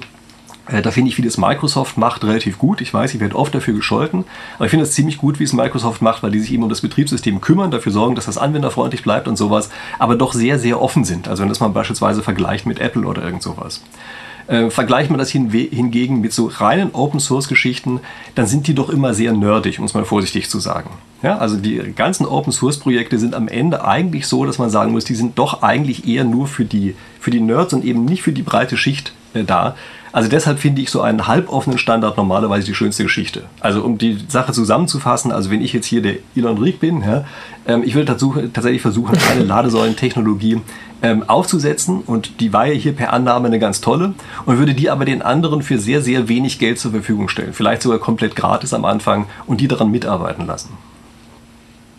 Ist es auch spieltheoretisch die richtige Entscheidung, speziell wenn man den Begriff Netzwerkeffekte äh, oder positive Netzwerkeffekte mit einbezieht? Also je mehr Leute das nutzen, desto wertvoller sind die Ladesäulen. Ist es auch aus spieltheoretischer Sicht die richtige Entscheidung, äh, das offen zu lassen? Naja, ist schon klar. Das Schönste ist natürlich, wenn man es durch diese positiven Netzwerkeffekte schafft, dass die eigene Technologie eine ist, an der kein anderer vorbeikommt und man für die äh, Nutzung dieser Technologie sehr viel Geld für den anderen abknöpfen kann. Klar, das ist natürlich die schönste Situation. Äh, in der Realität führt es aber oft dazu, dass eben doch parallel ähm, Netze nebeneinander bestehen bleiben. Also das ist oft so, dass nicht einer den anderen komplett verdrängt. Dann hat man überhaupt erstmal das Problem, dass man so ein Koordinationsproblem hat. Ja? Also zwei Netze nebeneinander sind eigentlich eine dumme Doppelarbeit. Ähm, und vor allen Dingen, man lässt eben auch Raum für einen zweiten. Also daher bin ich hier relativ stark auf der Linie, dass ich sage, gerade bei positiven Netzwerkeffekten äh, sollte man dafür sorgen, dass man also weitgehend den anderen noch den Raum lässt, sich dort anzuschließen und auf die Art und Weise den Netzwerkeffekt für die Kunden erzeugt. Der ist nämlich auch für einen selber ja sehr wertvoll ähm, und eben ein ganz kleines bisschen die Nase vorn hat. Ja, also man ist dann nicht sozusagen der hundertprozentige Eigentümer davon, sondern man kriegt eben genug ab, wenn dieses Netz insgesamt gestützt wird. Also das ist normalerweise schon eine Strategie, die relativ clever ist. Ähm, Übrigens bei Kameras ist das eine Sache, die eigentlich von Anfang an immer die ganze Zeit so passiert ist. Also da haben die ganzen verschiedenen Kamerahersteller immer versucht, beispielsweise das Bajonett so zu machen, dass man unter gar keinen Umständen irgendwie die Objektive mit einer anderen Kamera austauschen konnte und sowas. Ja? Und ähm, eine Firma, die das eigentlich viel offener plötzlich gehandhabt hat, vielleicht aus Versehen, also nämlich Sony, aber trotzdem, die haben das offener gehandhabt. Und bei denen konnte man auf einmal immer Adapter bauen. Also praktisch von jeder anderen Kamera konnte man an Sony adaptieren. adaptieren. Äh, teilweise mit ein paar Einschränkungen, aber es ging. Und das hat ja einen unglaublichen Vorteil verschafft. Ja? Also ähm, deshalb würde ich schon eher sagen, sozusagen so halboffene Standards bringen schon sehr viel aus spieltheoretischer Sicht. Okay, äh, auch wenn man sagen muss, wenn man das dann offen macht, dann hat man natürlich weniger Chancen, daraus ein Monopol vielleicht auch zu machen, weil in dem Moment, wo man sozusagen die, die Plattform schließt, zum Beispiel die Ladesäulen, dann habe ich als Tester sozusagen die Chance, dass ich sozusagen der Monopolist bin. Wenn ich jetzt ganz, ganz viele Ladesäulen, zum Beispiel jetzt in ganz Deutschland habe, sagen wir mal, keine Ahnung, 100.000 und insgesamt gibt es vielleicht 120.000, also es gibt noch 20.000 Euro von den anderen Automobilherstellern, dann habe ich da in dem Moment ein Monopol für Elektroautos, dann kaufen auch alle meine Elektroautos. Und ähm, in dem Podcast hier geht es auch häufig um so äh, um eine Strategie von dem Peter Thiel, das ist die Monopolstrategie. Also der investiert nur, also Peter Thiel ist ein Investor, der hat PayPal gegründet mit dem Elon Musk auch zusammen. Und ähm, das nennt man auch den PayPal-Clan sozusagen, finde ich immer sehr spannend, weil die kooperieren halt sehr stark miteinander. Und der investiert nur in Unternehmen, die potenziell Monopole sein können, weil er sagt, okay, dadurch, das ist sehr nachhaltig für ihn, weil die bleiben lange am Markt bestehen. Also seine Definition von Nachhaltigkeit ist dann eher, ich investiere in etwas Langfristiges, was auch langfristig am Markt bestehen bleibt. Und das ist seine Definition von nachhaltig sozusagen. Und er sagt, okay, das ist ein nachhaltiges Investment, wenn ich jetzt in Tesla investiere. Und aus dem Gesichtspunkt würde es doch eher Sinn machen, dass man die, ähm, die eher schließt. Also, dass man die Ladesäulen für die anderen nicht zugänglich macht. Gerade wenn man da auch eine bessere technologische, äh, eine bessere Technologie hat. Ja, also klar, wenn man weit genug voraus ist, wenn es so ist, wie du gerade gesagt hast, ja, man selber hat 100.000, die anderen haben zusammengenommen nur 20.000, dann kann das schon eine schlaue Strategie sein, wenn man einfach sagt, ja genau, setzen wir hier voll auf Monopol. Ja. Ähm, also das ist schon so. Man kann eigentlich nur dann Übergewinne machen, wenn man Monopolist ist. Natürliches Monopol ist eine besonders schöne Sache und das ist das, was wir hier gerade haben. Ja, das führt zu einem natürlichen Monopol, die ganze Sache. Also daher ist das ähm, aus mancher Hinsicht schon die optimale Strategie zu sagen, ja genau, dann machen wir einfach ein Netzwerk, das gehört uns, da können die anderen noch nicht dran teilnehmen und dann sind wir damit drin. Ich möchte allerdings auf eine Sache hinweisen und ähm, das ist, sehr häufig ist es so, dass sich Gesellschaften das nicht ewig lange gefallen lassen. Also ganz offen, dass wir uns das von den äh, Tech-Konzernen in Amerika jetzt über zwei Jahrzehnte hinweg bereits haben gefallen lassen, dass die Monopole bauen, auch ganz offen darüber sprechen, dass sie das tun. Und wir einfach alle nur zusehen, ist einfach grotesk. Es hat sowas ähnliches ja vor 100 Jahren oder inzwischen vor 120 Jahren ja auch schon mal gegeben, ja, bei den Eisenbahngesellschaften in Amerika. Und irgendwann sind die Leute halt ausgeflippt und haben einfach gesagt, so geht das nicht, äh, dass die irgendwelche komischen äh, Konzerne einfach Monopole bauen und alle anderen ausschließen bei der ganzen Sache, sich selber eine goldene Nase verdienen. Da muss man richtig was dagegen tun. Und da bin ich auch im Augenblick ganz stark auf dem Trip. Also es wundert viele. Ja. Viele denken, ich bin ja so ein Radikalliberaler. Kann ja nicht sein, dass der plötzlich für Zerschlagung von Monopolen ist. Aber doch, das bin ich. Ich glaube, wir haben jetzt die, das letzte Jahrzehnt, in dem wir noch eine Chance haben, gesellschaftlich diese Monopole wirklich auf die Größe zurechtzustutzen, die gesellschaftlich akzeptabel ist. Und wir können uns einfach gesellschaftlich nicht gefallen lassen, dass es solche Monopole gibt. Und ich, ähm, also ich glaube, dass es zum Showdown kommen wird in diesem Jahrzehnt. Und äh, warte mal, es kann sehr gut sein, dass auch viele von diesen Monopolen lieber sagen, hm, dann machen wir das freiwillig ein bisschen offener, ja, um das zu verhindern. Also das wäre für meine Begriffe eine Abwehrstrategie, die jetzt relativ wahrscheinlich ist. Übrigens auch da bei Microsoft sieht man, dass die bereits solche Sachen machen. Absolut, aber Microsoft war ja auch damals sozusagen schon mal, äh, da gab es den Bill Gates die Vorwürfe des Monopols, da musste er glaube ich auch zurücktreten, da gab es viel Streit und es hat ja auch da die, diese Bestrafung hat ja da in dem Moment langfristig jetzt nicht so erfolgreich funktioniert aus meiner Beobachtung, ich bin natürlich relativ jung noch, aber was ich nochmal sagen wollte ist zu den, ähm, zu den Monopolen, warum es die Monopolen speziell auch in Europa gibt, also Google, Facebook, also wir nutzen ja alle die amerikanischen Plattformen. Und das ist auch wieder so ein Moral Hazard, wie war der Fachbegriff? Also dieses moralische Dilemma, weil in Europa gibt es eine sehr starke Datenschutzgrundlage zum Beispiel. Das heißt, sehr schwierig für Unternehmensgründer selber solche Plattformen in Gang zu setzen. Zum Beispiel sowas wie Airbnb oder Uber wäre unmöglich gewesen. Einfach aus dem Zusammenhang, zum Beispiel Arbeitsrecht. Da durfte Uber durfte damals schon damit starten und einfach mal ausprobieren und die Diskussion um Arbeitsrecht kommen jetzt erst raus, wo die schon Milliarden Euro Umsatz haben. Und die Amerikaner, die haben da eher eine lockere Einstellung, wo die sagen, okay, lass mal das, die dürfen das erstmal ausprobieren. Und in Europa sozusagen, wir haben, wir haben den, das, dieses moralische Dilemma, was du auch wieder besprochen haben. Wir haben, da, wir haben Datenschutz, wir haben viel gemacht, dass, dass es halt besser wird äh, in dem Bereich, aber da haben wir uns einen Nachteil äh, erschlichen sozusagen und sind viel weniger wettbewerbsfähig, was auch wieder dazu führt, dass viel weniger Datenschutz auch wieder, oder dass die Unternehmen, die halt wirklich auf Datenschutz sehr großen Wert legen, die zum Beispiel aus Europa dann kommen, dass die halt nicht sehr erfolgreich sind. Und ähm, da hat man auch wieder dieses moralische Dilemma, würde ich sagen. Ja, da bin ich mir nicht sicher, ob das die, spontan das, in den Sinn. Nee, ich bin mir nicht sicher, ob das eine adäquate Beschreibung der Situation ist. Ähm, also Datenschutz in Europa heißt ja, dass wir uns im alltäglichen Leben das Leben schwer machen. Aber wenn eine Firma nur groß genug ist, darf sie tun und lassen, was sie will. Die haben doch alle nicht ja. den Mut, wirklich einfach mal aufzustehen und zu sagen, liebes Facebook, wir haben eine Vereinbarung getroffen. Und diese Vereinbarung war, dass beispielsweise Dienste voneinander getrennt sind. Und das gilt für dich, Facebook. Und wenn du dich daran nicht hältst, dann ist es vorbei in Europa. Dann darfst du deine Dienste hier nicht anbieten. So einfach ist das. Und das gleiche gilt für Google. Wenn bei Google auf einmal die Dienste, also weiß ich, YouTube und die äh, Search Engine, weiß ich, was sie miteinander verknüpft werden, die Daten miteinander verknüpft werden, dann widerspricht das nun mal einfach dem, was wir als Recht haben und das wird dann einfach mal durchgesetzt. Trauen Sie sich ja nicht. Immer dann, wenn es groß ist, dann zücken wir doch zusammen und lassen jeden Datenschutz, äh, jedes Datenschutzvergehen einfach durchgehen. Aber gnade uns Gott, wenn wir an irgendeiner Stelle in einer Schule mal die falschen Fotos gemacht haben, sie auf irgendeinem Instagram-Posting die falsche Person äh, äh, mit abgebildet wird und äh, wir da eben keine Einverständniserklärung bekommen haben oder sowas. Das ist eine riesengroße Katastrophe. Das wird dann verfolgt. Oder wenn irgendeine studentische Gruppe anfängt, irgendwelche Sachen in einem Wiki zu sammeln und sich keine Unterschrift von den Leuten vorher geholt hat, dass sie die weiterhin auch behalten dürfen, wenn der plötzlich von der Gruppe weggeht, oh je, das ist ein schlimmes Vergehen. Das ist so das mit dem Datenschutz. Das ist eine reine Chimäre. Dass wir uns einreden, dass die großen Tech-Unternehmen aus Amerika kommen wegen der Datenschutzgeschichten, weil wir die besseren Standards haben, völliger Blödsinn. Denn wenn das so wäre, dürften sie bei uns gar nicht aktiv sein.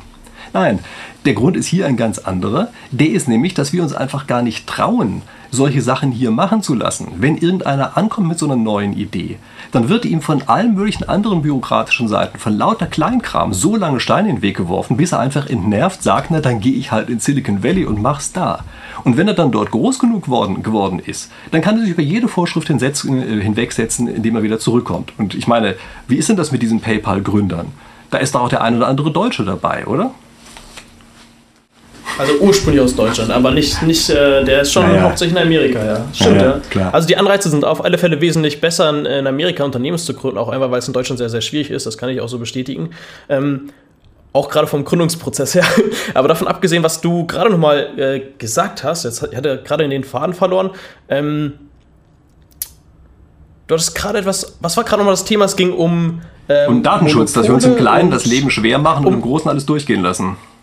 Genau, Datenschutz, genau. Und da hatte ich nochmal eine Frage an dich, nämlich ist das nicht so aus der Sicht von der Europäischen Union oder auch von den Unternehmen in, äh, in Deutschland, hat nicht Amerika, und das ist wahrscheinlich der spieltheoretische falsche Begriff, so eine Art eine dominante Position? Also das heißt, die sind sozusagen der, derjenige, die, die ihre Strategie immer nachvollziehen können und, oder durchziehen können. Und deswegen haben wir so eine Angst, dass wir halt dagegen verstoßen. Du kannst mich da gerne berichtigen. Ähm, oder kannst du erstmal damit anfangen, was ist eigentlich eine dominante Strategie? Hat sich das, hat ja, es damit also etwas dominante zu tun, Strategie ist tatsächlich, Position zu haben? Nee, dominante Strategie ist komplett was anderes. Ja? Vergessen wir das mal hier. Ähm, dominante Strategie heißt, unabhängig davon, was die anderen machen, ist die eine Strategie für einen selber besser als die andere. Also egal zum Beispiel, wie viel die anderen CO2 rausblasen, äh, für einen selber, wenn man nur ein kleiner Spieler ist, ist es immer besser, auch viel rauszublasen. Ja, also wenn alle sparen, dann kann ich sagen, man kann nicht herausblasen, weil die anderen gespart haben. Und äh, wenn sie nicht sparen, kann ich rausblasen, weil ich sage, die anderen tun es ja auch nicht, äh, weil einfach mein eigener Anteil immer viel zu gering ist, als dass er irgendwas bewirkt. Das wäre eine dominante Strategie. Ja? Ähm, aber vergessen wir das mal gerade. Ähm, das ist hier, liegt hier nicht vor für meine Begriffe. Weswegen kommen solche Sachen immer aus Amerika? Die kommen aus Amerika, weil wir dort bessere Finanzierungsmöglichkeiten haben und weil wir dort in der Tat Anreize haben, dass man solche Sachen einfach mal probieren kann. Und bei diesem einfach mal probieren, da bin ich ja völlig dabei. Ja, also, dass man Sachen einfach mal neu ausprobieren muss. Man weiß ja noch nicht genau, wie sich das entwickelt. Das ist ja eine tolle Sache. Und das ist gar keine Frage. Das geht in Amerika viel besser als hier. Man muss natürlich aufpassen. Leider führt es dann an vielen Stellen eben dazu, dass insgesamt etwas passiert, was man so eigentlich gesellschaftlich nicht haben will. Und das ein Fehler. Da machen die Amris, lassen da zu viel durchgehen und machen eben nicht rechtzeitig einen Riegel davor. Denn ich meine, nehmen wir doch gerade mal dieses Beispiel Uber. Es kann doch wohl nicht wahr sein, dass wir hier individuelle Anreize schaffen durch eine Firma, dass äh, die privaten Taxifahrer sozusagen ausgehebelt werden, in dem bisschen Schutz, was sie jetzt noch haben. Ist ja echt kein toller Job, ja, aber wenigstens mit ein bisschen Schutz, wenn man so eine Taxilizenz und sowas braucht. Das hebeln die aus, sorgen dafür, dass die Ersten, die sich darüber hinwegsetzen, mehr verdienen als die, die sich dran halten. Und dann nach einiger Zeit, wenn die normalen Taxis komplett weg sind, haben sie halt alle die niedrigen Schutzstandards und wir haben alle halt insgesamt wenig, was ihr doch noch an, an den Taxifahrer, also was ihr einzelne Taxifahrer bekommt. Das ist ein völlig klar abzusehender Prozess, der da abläuft.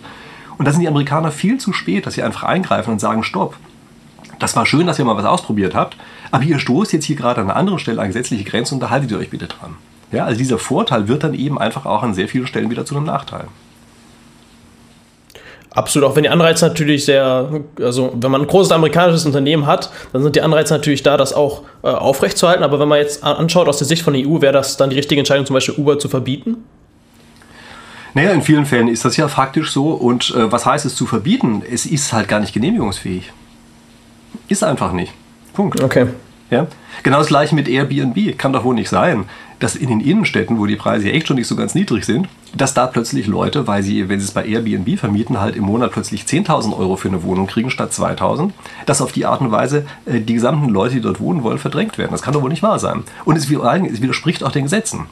Und in vielen Fällen ist es gar keine Frage des Verbietens, das ist einfach eine Frage, das durchzusetzen, was bei jedem kleinen Menschen sowieso durchgesetzt würde. Da müssen sich dann einfach auch bei den großen Unternehmen mal trauen. Okay. Okay, schwierig. Also aus spieltheoretischer Weise ist es relativ, wenn ich das richtig verstanden habe, relativ schwierig, das auch zu modellieren. Was jetzt die richtige Entscheidung wäre für die EU, weil ich sehe das halt so oder für, auch für den Staat, da sind die Anreize halt sehr stark darin, die amerikanischen Unternehmen halt nicht anzugreifen, weil sonst Tick vor Tack, sonst rächen sich so ein bisschen die Amerikaner und verbieten zum Beispiel ein deutsches Unternehmen. Und ähm, dann hat man einen Handelskonflikt, was man ja schon mit China und USA beobachten konnte. Naja, nun ist das vielleicht die Sorge dahinter? Oder? Ja, das ist zum gewissen Grad schon die Sorge, natürlich. Ähm, nun muss man aber natürlich sehen, äh, dass die Amis natürlich im Durchsetzen ihrer eigenen Interessen schon sehr stark sind. Ja? Also die sorgen schon dafür, dass die amerikanischen Gesetze eingehalten werden, zwar auch von ausländischen Unternehmen. Und warum wir das nicht auch machen können, verstehe ich nicht so ganz. Also äh, okay, aber das ist natürlich nochmal eine andere Sache. Ja, natürlich, es würde schon dazu führen, dass sowas schnell als ein Handelskrieg interpretiert wird. Ähm, aber nochmal, äh, ich glaube, dass die Amerikaner selber lernen müssen, dass ihre Tech-Unternehmen gerade aus dem Ruder laufen. Also das hat man ja gesehen ähm, bei dem Wahlkampf, bei dem letzten. Wenn ein Unternehmen einfach mal eben per Knopfdruck den amerikanischen Präsidenten stumm schalten kann, dann stimmt da was nicht. Das darf nicht sein. Das ist einfach widersetzt jeder, jedem Grundsatz einer Demokratie, dass irgendein privates Unternehmen über dem amerikanischen Präsidenten steht. Das ist absurd als Gedanke. Und das ist aber etwas, was sich dort einfach breit gemacht hat. Und da denke ich, ähm, muss auch gerade die jetzige amerikanische Regierung sehr stark lernen, dass diese Monopole im Augenblick einfach aus dem Ruder gelaufen sind. Die müssen dagegen etwas tun. Oder gucken wir uns an, was da in Australien beispielsweise gerade gelaufen ist. Es kann doch wohl nicht wahr sein, dass dort einfach nachdem die Regierung ein Gesetz erlassen hat, dass man nicht einfach die Inhalte von fremden Leuten klauen darf. Ja, also so wie Äpfel klauen, aber so machen die das eben in ganz großem Stil. Milliarden Äpfel klauen sie. Und dann wird ein Gesetz erlassen, was explizit sagt, man darf hier keine Milliarden von Äpfeln klauen. Dann sagen sie, dann schalten wir das ganze Land stumm. Dann dürfen beispielsweise irgendwelche Unwetterwarnungen der Regierung nicht mehr verbreitet werden. Das ist doch unmöglich. Ja? Und es ist, zeigt mir vollkommen klar, dass das ein Punkt ist, wo wirklich alle Regierungen der Welt jetzt als letzte Möglichkeit die Chance haben, überhaupt noch als Regierung bestehen zu bleiben und dafür zu sorgen, dass die Monopole ganz einfach aufgelöst werden. Sonst sind die Monopole die neue das heißt, Regierung. Das heißt, wenn ich dich richtig verstanden habe, spieltheoretisch wäre es das Richtige, wenn sich die ganzen Länder sozusagen kooperieren würden, Deutsch oder die EU mit Australien und so weiter und so fort, und gemeinsam da etwas ähm, zu beschließen würden, wie man die Monopole zum Beispiel zerschlagen. Richtig? Zum Beispiel im Facebook-Fall, dass man die irgendwie ausbildet nach den verschiedenen Produkten. Also ähm, ich wäre in macht das Spiel theoretisch Sicht? Ja, ja, klar. Naja gut, wir müssen sehen, wir haben ja vorhin von natürlichen Monopolen gesprochen. Das sind halt natürliche Monopole. Also natürliche Monopole, das heißt immer, ein Unternehmen kann einen Markt kostengünstiger versorgen, als mehrere Unternehmen das parallel könnten. Ja, man muss sich das auf der Zunge zergehen lassen. Also ein Markt wird durch ein Unternehmen also billiger versorgt, erstmal kostengünstiger versorgt, als durch mehrere konkurrierende Unternehmen. Das gab es früher so eigentlich nur in Teilmärkten und noch nie weltweit. Es gibt jetzt aber bestimmte Bereiche, da gibt es eben weltweite natürliche Monopole. Das ist ein Problem. Ein weltweites natürliches Monopol ist einfach so unglaublich mächtig, kann so unglaublich viel durchsetzen, dass eben jede Regierung dieser Welt dagegen plötzlich nur noch klein und blass ist. Und sofern wir überhaupt nur das Gefühl haben, dass man sozusagen als normaler Mensch auch noch etwas mitentscheiden möchte, so per Wahl und solchen Dingen, ist doch klar, dass die Regierungen mal zumindest stark genug sein müssen, um sich gegen solche Monopole durchzusetzen. Und wie gesagt, einfach dadurch, dass der Weltmarkt sozusagen klein geworden ist gegenüber solchen Unternehmen, gibt es für meine Begriffe überhaupt gar keinen Weg dran vorbei, äh, dass man die einfach genau eben in die marktlichen Schranken weisen muss, wie es ihm immer so ist. Übrigens, auch Märkte sind ja spieltheoretisch organisiert. Das muss einem ja auch klar sein. Ja? Also sich Leute auf Märkten auf bestimmte Weise verhalten, das ist ja ähm, einfach das Resultat einer Konstruktion. Und diese Märkte funktionieren aber einfach nur dann, wenn es eben verschiedene Player gibt auf diesem Markt, verschiedene Spieler. Wenn auf jedem Markt plötzlich nur noch ein Spieler ist, dann funktioniert das ganze Prinzip nicht mehr. Also daher denke ich, kommen wir um diese Sache überhaupt nicht herum. Wir müssen raus aus diesen, aus diesen Technologiemonopolen. Okay, spannend. Und ist das deine persönliche Meinung oder ist das eine spieltheoretische Meinung, jetzt nochmal als nachgehakt? Ähm, du hast gerade. Ja. Naja, da, gut. Das ist, ist ja ein bisschen mit der Glaube, dass die Spieltheorie ist die objektive Wissenschaft, die genau eine Sache herleitet. Ja? Ähm, das glaube ich, das funktioniert so nicht. So, man kann spieltheoretisch begründen, warum etwas richtig oder falsch ist. Und ich versuche spieltheoretisch zu begründen, äh, warum ich sage, dass diese Monopole im Augenblick ganz einfach ähm, also so nicht duldbar sind. Okay, okay, ich verstehe. Kannst du noch mal ganz so das Spieltheoretische, ich will jetzt hier nochmal nachhaken, aber was ist genau das Spieltheoretische darin oder was ist die spieltheoretische Strategie, die mir sagt, okay, ich muss dir jetzt verbieten, die, die Tech-Monopole. Was ist die Strategie dahinter? Du hast es vorhin kurz auch angedeutet, aber kannst du es nochmal aus dem Spiel, nur aus, nur aus dem spieltheoretischer Perspektive sagen und versuchen, deine eigene Meinung ähm, oder das relativ, oder in, in einem Modell darzustellen, vielleicht sogar. Verstehst du, was ich meine? Ja, also erstmal, wir haben sehr viele Märkte, also viele von den modernen Märkten sind so aufgebaut, dass es natürliche Monopole sind. Also das heißt, sie konvergieren dahin, dass dieser Gesamtmarkt nur durch einen einzigen Anbieter bedient wird. Also das ist ein Monopol, ja, ein Monopol, was auf natürliche Weise entstanden ist. Unter bestimmten Bedingungen sind solche natürlichen Monopole nicht weiter schlimm, nämlich immer dann, wenn sie einer latenten Konkurrenz ausgesetzt sind. Da habe ich jetzt vorhin nicht drüber gesprochen, aber es gibt durchaus etwas, dass die sozusagen die Kostenvorteile, die die haben, dass sie die weitergeben müssen, damit kein anderer in diesen Markt eindringen kann. Das Gemeine bei diesen Monopolen, wie sie heutzutage haben, ist eben so, dass die Ein Markteintrittsschranken aber so wahnsinnig hoch werden, dass die gar keine Angst vor einer latenten Konkurrenz mehr haben müssen. Deshalb können sie eigentlich sich erlauben, was immer sie wollen. Ja, das ist das Problem, dem wir gegenüberstehen. Und wir können jetzt natürlich einfach gesellschaftlich sagen, naja, das ignorieren wir. Und wir akzeptieren, dass die sich über demokratische Prinzipien hinwegsetzen können und dass sie sich auch über marktliche äh, Prinzipien hinwegsetzen können. Denn daher kommen diese Überrenditen, ja, diese wahnsinnigen Gewinne, die die machen, die kommen zu Lasten anderer. Das müssen wir sehen. So. Und das, wir können natürlich gesellschaftlich. Also würdest sagen, du sagen? Äh, sorry, das, also das, wir können einfach sagen, das ignorieren wir einfach. Wir können aber auch verstehen, dass, oder auch uns äh, äh, dazu entscheiden, dass wir sagen, das widerspricht den Grundsätzen, wie wir Märkte einmal konstruiert haben. Wir haben Märkte einmal so konstruiert, dass sie gut für die Menschen insgesamt sein sollen. Das ist das Ziel von einem Markt. Und wenn dieses Prinzip hier ausgehebelt worden ist, dann müssen wir es wieder zurückbringen zu dem ursprünglichen Gedanken des Marktes, nämlich der Markt muss gut für die Menschen sein. Und dann werden wir feststellen, dann ist eben kein, dann darf es nicht solche riesigen Monopole geben. Und dann müssen wir sagen, okay, dann müssen wir offenbar zu einem anderen Zustand übergehen und müssen hier mit kleineren Einheiten arbeiten. Das ist der Gedankengang. Aber wie du es gerade beschrieben hast, äh, das ja, äh, hier kommt auch wieder der spieltheorische Begriff des Nullsummenspiels, äh, wo die Tech-Monopole gewinnen da verlieren ja andere. Und wenn ich deren Argumentation richtig verstehe von den Tech-Monopolen, dann sagen diese, da wo wir gewinnen, da gewinnt zum Beispiel auch der Nutzer bei Amazon, bekommt der das Produkt am nächsten Tag und viel, viel besseren Preis. Und nach deren zufolge ist das ja kein Nullsummenspiel, sondern ähm, also ein, ein Mehrsummenspiel, wo alle Beteiligten daran gewinnen können und wo nicht, wo der eine gewinnt, der andere verliert.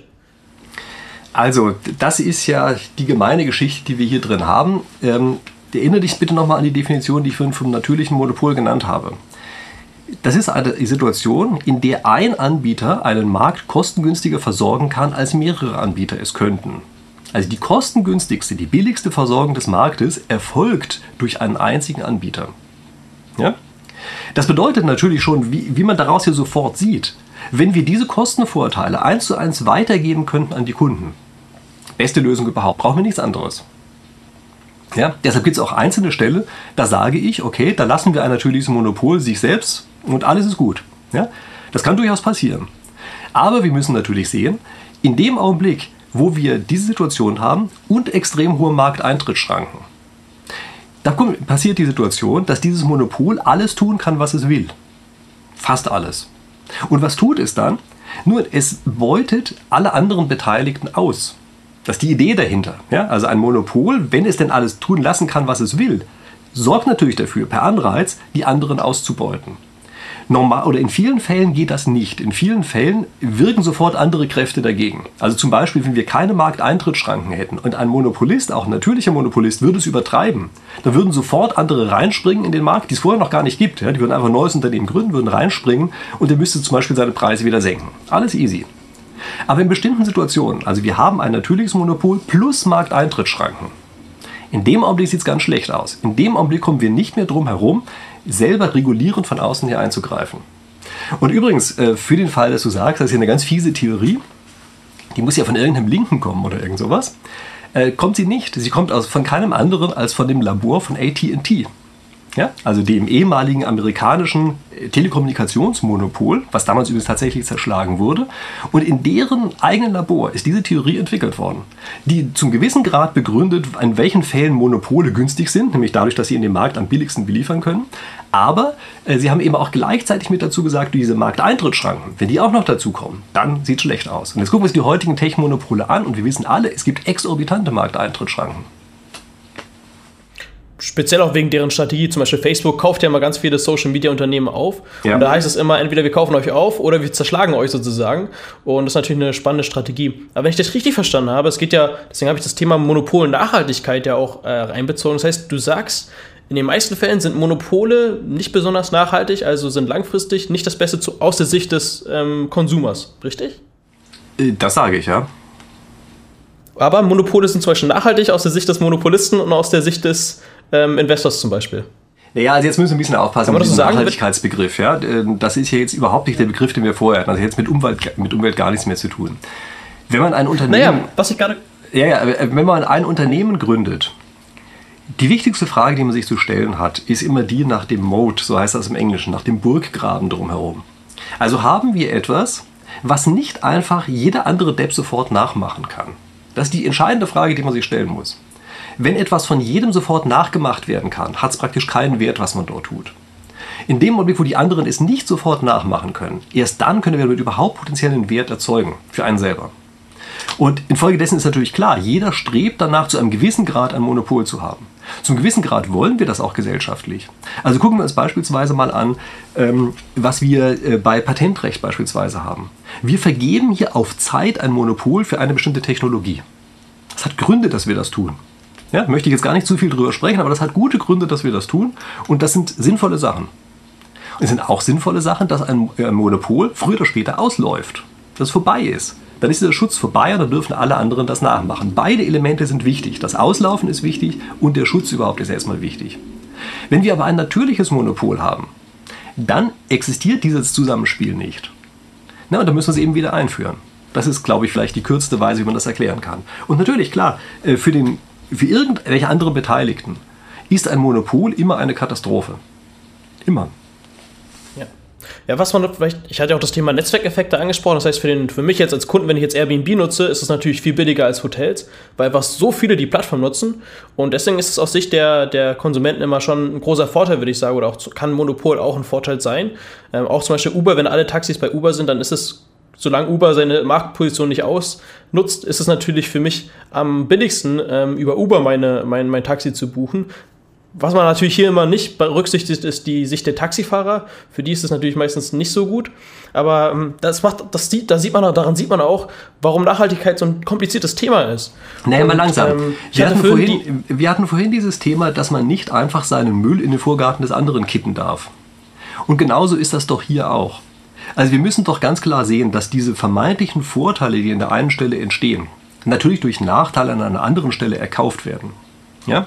Also auch da werden externe Effekte erzeugt. Also nehmen wir Airbnb. Die sorgen eben dafür, dass in Innenstädten auf einmal normale Menschen nicht mehr wohnen können. Die werden verdrängt.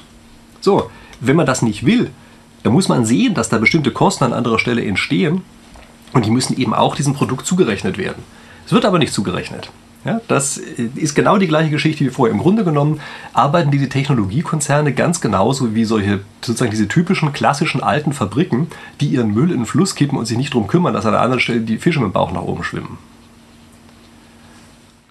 Okay. Äh, ich, ich habe es verstanden. ähm, ja, also wie du, wie du es ja ein bisschen beschreibst, ist, dass du, dass du, dass, äh, dass, dass du sagst, okay, da wo Airbnb gewinnt, äh, wieder zurück zum Nullsummenspiel. Äh, da verliert auch ein bisschen jemand, auch wenn es kein komplettes Nullsummenspiel ist. Also da, wo die 1 Euro gewinnen, da verliert jemand einen Euro. Dann kommt man bei 0 raus, wäre ein perfektes Nullsummenspiel. Und da ist halt eher so, da, wo die gewinnen, da gibt es dann auch häufig äh, zweite Konsequenzen, zum Beispiel im Bereich Wohnraum. Und das, das Argument sehe ich auf alle Fälle. Und das ist natürlich eine Gefahr von, von Monopolisten. Ich hatte vorhin nochmal wegen dem, warum alle das, warum all, ich all das unter dem Thema Nachhaltigkeit packe. Ich hätte diese ESG-Standards genannt. Und ESG steht für Environmental, Social und Governments. Und wir hatten die ersten paar Themen, also Environmental und Governments hatten wir gerade mal besprochen. Also so ein bisschen das, äh, die Nachhaltigkeit und auch, ähm, ja, auch was das politisch bedeutet, auch die, die Führung von Unternehmen, hatten wir gerade das Spiel gespielt. Aber ein Punkt, was viele vergessen, ist das Social-Punkt. Und ähm, einer der Punkte, was du meintest, sehr nachhaltig, ist ja auch Bildung, richtig? Also das ist das Nachhaltigste, was es eigentlich gibt. Ähm, also Bildung ist natürlich im Grunde genommen genau das äh, gleiche Beispiel wie das, was wir vorhin hatten mit unserem Förster. Man sieht hier die positiven Effekte von Bildung halt immer erst mit einigen Jahrzehnten Zeitverzögerung. Und das ist für die meisten Politiker zu lang. Das ist der Grund, weshalb der Bildungsbereich normalerweise chronisch unterfinanziert ist. Ja, man sieht die Nachteile sofort, nämlich die Finanzierung, die man dafür aufbringen muss. Und die Vorteile, die Früchte davon ernten Leute in, keine Ahnung, sechs Legislaturperioden. Und da weiß sowieso jeder, das trifft immer irgendwen anders und er möchte natürlich nicht, dass irgendein anderer Politiker in der, Zukunft den Vorteil dadurch hat. Deshalb ist ein Bildungssystem eigentlich fast sicher underfunded, wenn man so will. Ja, das ist im Grunde genommen genau das gleiche Problem, was wir da haben, dass sozusagen auch zu viel abgeholzt wird. Übrigens haben wir in Westdeutschland ähm, die erste Zeit der Bundesrepublik Deutschland im Grunde genommen hier auch zum gewissen Grade ähm, zu Kosten der DDR gelebt. Ich weiß, das klingt komisch, aber das war natürlich so, dass am Anfang, als man noch rüber konnte, einfach gut ausgebildete Leute lieber das Land verlassen haben und lieber nach Westdeutschland reingekommen sind. Das nimmt man nicht so wahr, wenn man dort wohnt. Ja, da habe ich ja selber auch noch nicht gelebt, so richtig. Ähm, trotzdem ist es ein Effekt, an den gewöhnt man sich. Also wir haben sozusagen gesellschaftlich das Gefühl gehabt, naja, wir müssen da ja gar nicht so viel Bildung machen, da kommt ja ein Strom von außen dazu. Ist übrigens eine ähnliche Situation, die die Schweiz heute noch hat. Ja, die müssen selber eigentlich gar nicht so viel in Bildung investieren, denn wer in Deutschland gut ausgebildet ist, der geht jetzt in die Schweiz. Also wir haben so eine Art Brain Drain, den wir früher von der DDR nach Westdeutschland hatten, haben wir jetzt eben von Deutschland in die Schweiz. Ja? Weil es natürlich in kleinerem Stil ist. Ähm, dadurch gewöhnt man sich daran, dass es ja auch immer irgendwie geht. Und dann hat man eben diesen Zeiteffekt und wenn es auf einmal nicht mehr geht, dann merkt man das eben auch erst mit Jahrzehnten Verspätung. Und das ist der Grund für meine Begriffe, weshalb eben das Bildungssystem wirklich regelmäßig unterfinanziert ist. Also auch wieder so ein morales Dilemma. Und ich habe dafür auch ein Beispiel. Also es gibt die Digitalpakt Schule. Da wurde 5 Milliarden Euro Schulen bereitgestellt und tatsächlich wurden nur 100 Millionen von den Schulen dann auch benutzt. Also von 5 Milliarden Euro wurden von den Ländern nur 100 Millionen, also den Schulen dort genutzt. Gibt es ein ganz spannendes Interview dazu in der Tagesschau. Aber ich habe nochmal ein Beispiel, mit, äh, weil das Grundproblem der Bildung ist ja auch, das ist sehr, sehr stark, das ist natürlich ein Problem auf Länderebene und dann auch ähm, Bundesebene. Das ist einer der, der Dilemmas, aber auch einer der Probleme. Aber ein Beispiel ist ja auch, oder bei solchen Märkten, die ja sehr staatlich in staatlicher Hand sind, zum Beispiel ein anderer Markt, der so ähnlich ist, zum Beispiel der Weltraummarkt, wo es halt nur, wo fast, oder wo früher fast alles äh, staatlich war, also fast alle Weltraumunternehmen. Und da kam damals SpaceX hin und die haben gesagt, okay, da gibt es so viele Ineffizienzen in dem, in dem, ähm, in dem System mit, den NASA, mit der NASA zum Beispiel. Wir können die Raketen für viel weniger Geld herstellen. Und jetzt 20 Jahre später haben die es tatsächlich auch gemacht. Also die haben den Markt wesentlich effektiver gemacht und einfach dadurch, dass sie das, dass sie daraus private Unternehmen gemacht hat, haben. Und da ist jetzt eine Frage, die ist vielleicht auch ein bisschen kritisch, aber macht es Sinn, vielleicht auch ein Teil des Bildungsmarkts, dass man da private Unternehmen da hat, die die Bildung übernehmen? Also vor einigen Jahren hätte ich da, äh, darauf wahrscheinlich noch überwiegend mit Ja geantwortet. Jetzt werfen wir mal einen kleinen Blick nach Amerika. Das ist ja, also sehr viel ähm, Bereich des Bildungswesens ist dort ja privatisiert. Wie sieht es dort eigentlich aus? Da sieht es so aus, dass sehr, sehr viele Leute sehr hohe Kredite aufnehmen. Und zwar so hoch, dass das Vermögen der Eltern angegriffen wird und teilweise noch das Vermögen der Großeltern. Und die Bildungsinstitutionen, die sozusagen wirklich berühmten, haben da wieder so eine Situation, dass sie nur durch den Stempel, den sie drauf machen können, exorbitante Preise verlangen können und die anderen, das, also weiß ich nicht, glauben, zahlen zu müssen. Ich will mich gar nicht darauf festlegen, ob sie es wirklich müssen. Ob das ein Zustand ist, der am Ende wirklich erstrebenswert ist, das möchte ich mal sehr dahingestellt sein lassen. Also das glaube ich, ähm, dass also zumindest was in Amerika an Auswüchsen dort passiert ist, das ist nichts, was man unbedingt nachmachen möchte. Äh, nun bin ich natürlich dabei, äh, zu sagen, dass wenn so ein Ding rein staatlich organisiert wird, dann hat es einen gewissen Hang, sehr behäbig zu werden. Und dem kann ich natürlich auch nicht widersprechen. Also es ist mir vollkommen klar, dass wir uns an den Universitäten im Augenblick sehr stark darauf ausruhen, dass wir eben auch diesen Stempel drauf machen dürfen. Ja, wir sagen einfach nur, wir sind eben die einzige Institution, die darf am Ende, also heute Bachelor, früher Diplom draufschreiben ja, und Master. Und weil wir die Einzigen sind, deshalb können wir hier halt einfach diktieren, wie das geht. Äh, das wird sicherlich auch nicht so der, der richtige, äh, die richtige Zukunft sein. Ja?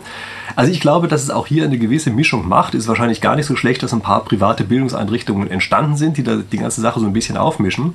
Ähm, da vermute ich aber, dass was anderes passiert. Ich vermute, dass andere Bildungskonzepte sich durchsetzen werden. Also ich glaube, dass dieses Konzept der Universität eigentlich eines des letzten Jahrhunderts ist und dass sich hier wirklich eher so kollaborative Bildungssachen oder sowas im Internet breit machen werden. Und die werden wahrscheinlich vom Ansehen her bald die Universitäten überholt haben. Also mit bald meine ich natürlich nicht heute oder morgen, sondern es ist eine Sache, die dauert schon eine Generation oder so, aber das, in der Größenordnung wird das sein.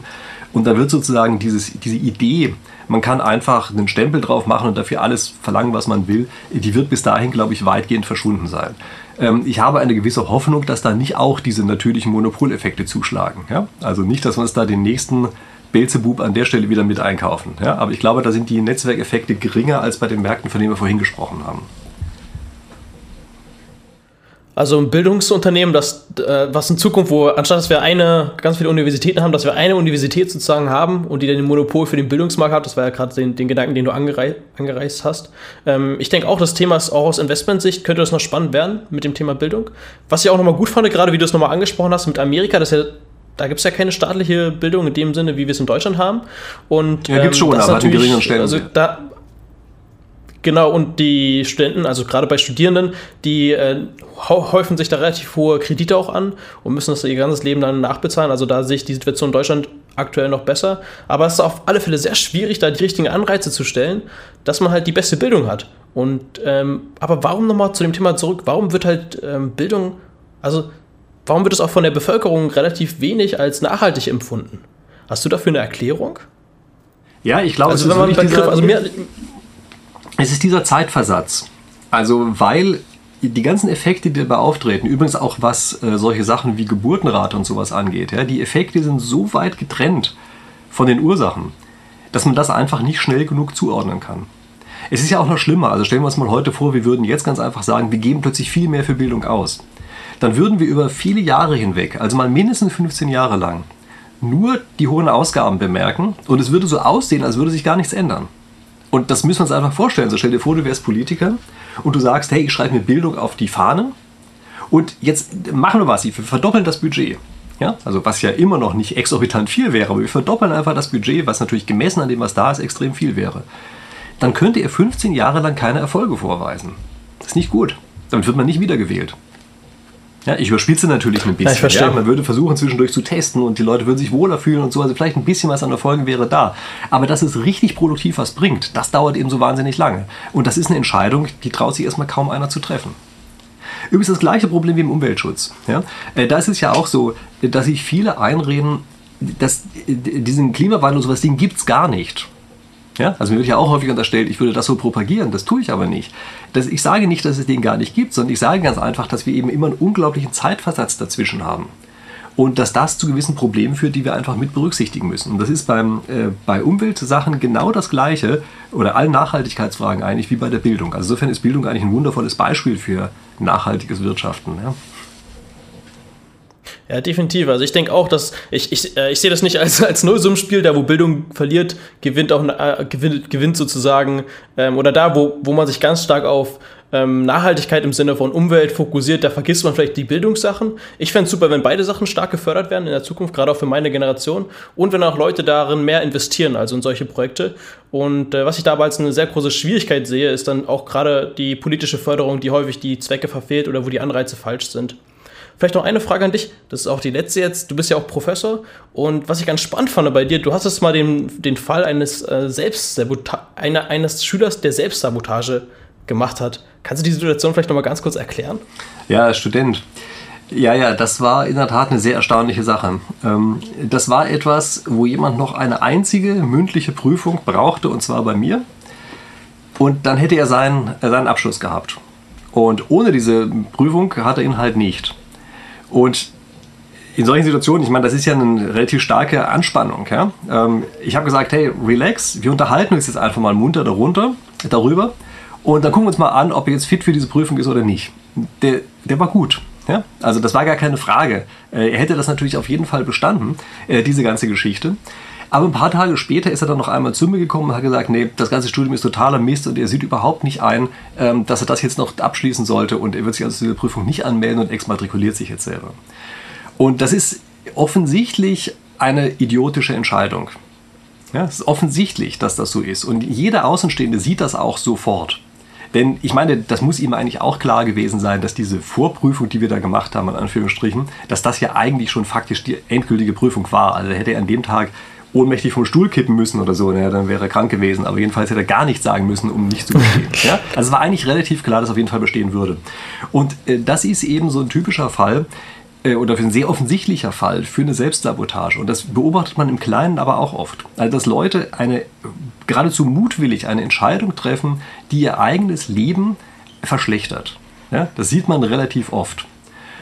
Und ähm, gut, jetzt kann man sich natürlich lange Gedanken darüber machen, ähm, warum das so ist. Ja? Aber ich äh, plädiere eigentlich sozusagen von der Argumentation hier immer eher dafür, dass ich sage, äh, das ist eigentlich so eine fehlgelaufene rationale Überlegung, die dahinter steht. Ja, man möchte sein Selbstwertgefühl gerne aufrechterhalten. Und wenn man in einer Prüfung beispielsweise oder für eine Prüfung viel lernt und dann nicht besteht, dann ist die Schlussfolgerung, die man daraus zu ziehen hat, man ist halt dumm. Keine schöne Schlussfolgerung. Wenn man für eine Prüfung nicht lernt und nicht besteht, dann ist man nicht dumm, sondern faul. Viel besser. Und deshalb trifft man beispielsweise durch die Hintertür solche komischen Entscheidungen. Also was jetzt bei diesem Studenten da im Kopf vorgegangen ist, das kann ich nicht so ganz richtig nachvollziehen, was dort war. Ja? Aber vom Prinzip her sind die meisten Entscheidungen dieser Art welche, wo sozusagen Aufrechterhalten des Selbstwertgefühls fehlgelaufen ist. Und da kann ich nur darauf, ähm, also darauf hinweisen, dass man da sehr stark bei sich selber darauf achten muss. Also das kenne ich natürlich auch, ja, das kennt jeder. Das liegt einfach offenbar sehr tief in unserer Psyche veranlagt. Ja. Ähm, die Außenstehende sehen das auch sofort, wenn da solche Sachen sind. Aber man muss da einfach wirklich einen Schritt zurückgehen und muss sagen, ja, mache ich das jetzt tatsächlich aus irgendwelchen sozusagen echten Gründen heraus oder schiebe ich Gründe einfach vor, mit denen ich verhindern möchte, dass ich mich danach irgendwie als ein Dummkopf fühlen muss oder sowas.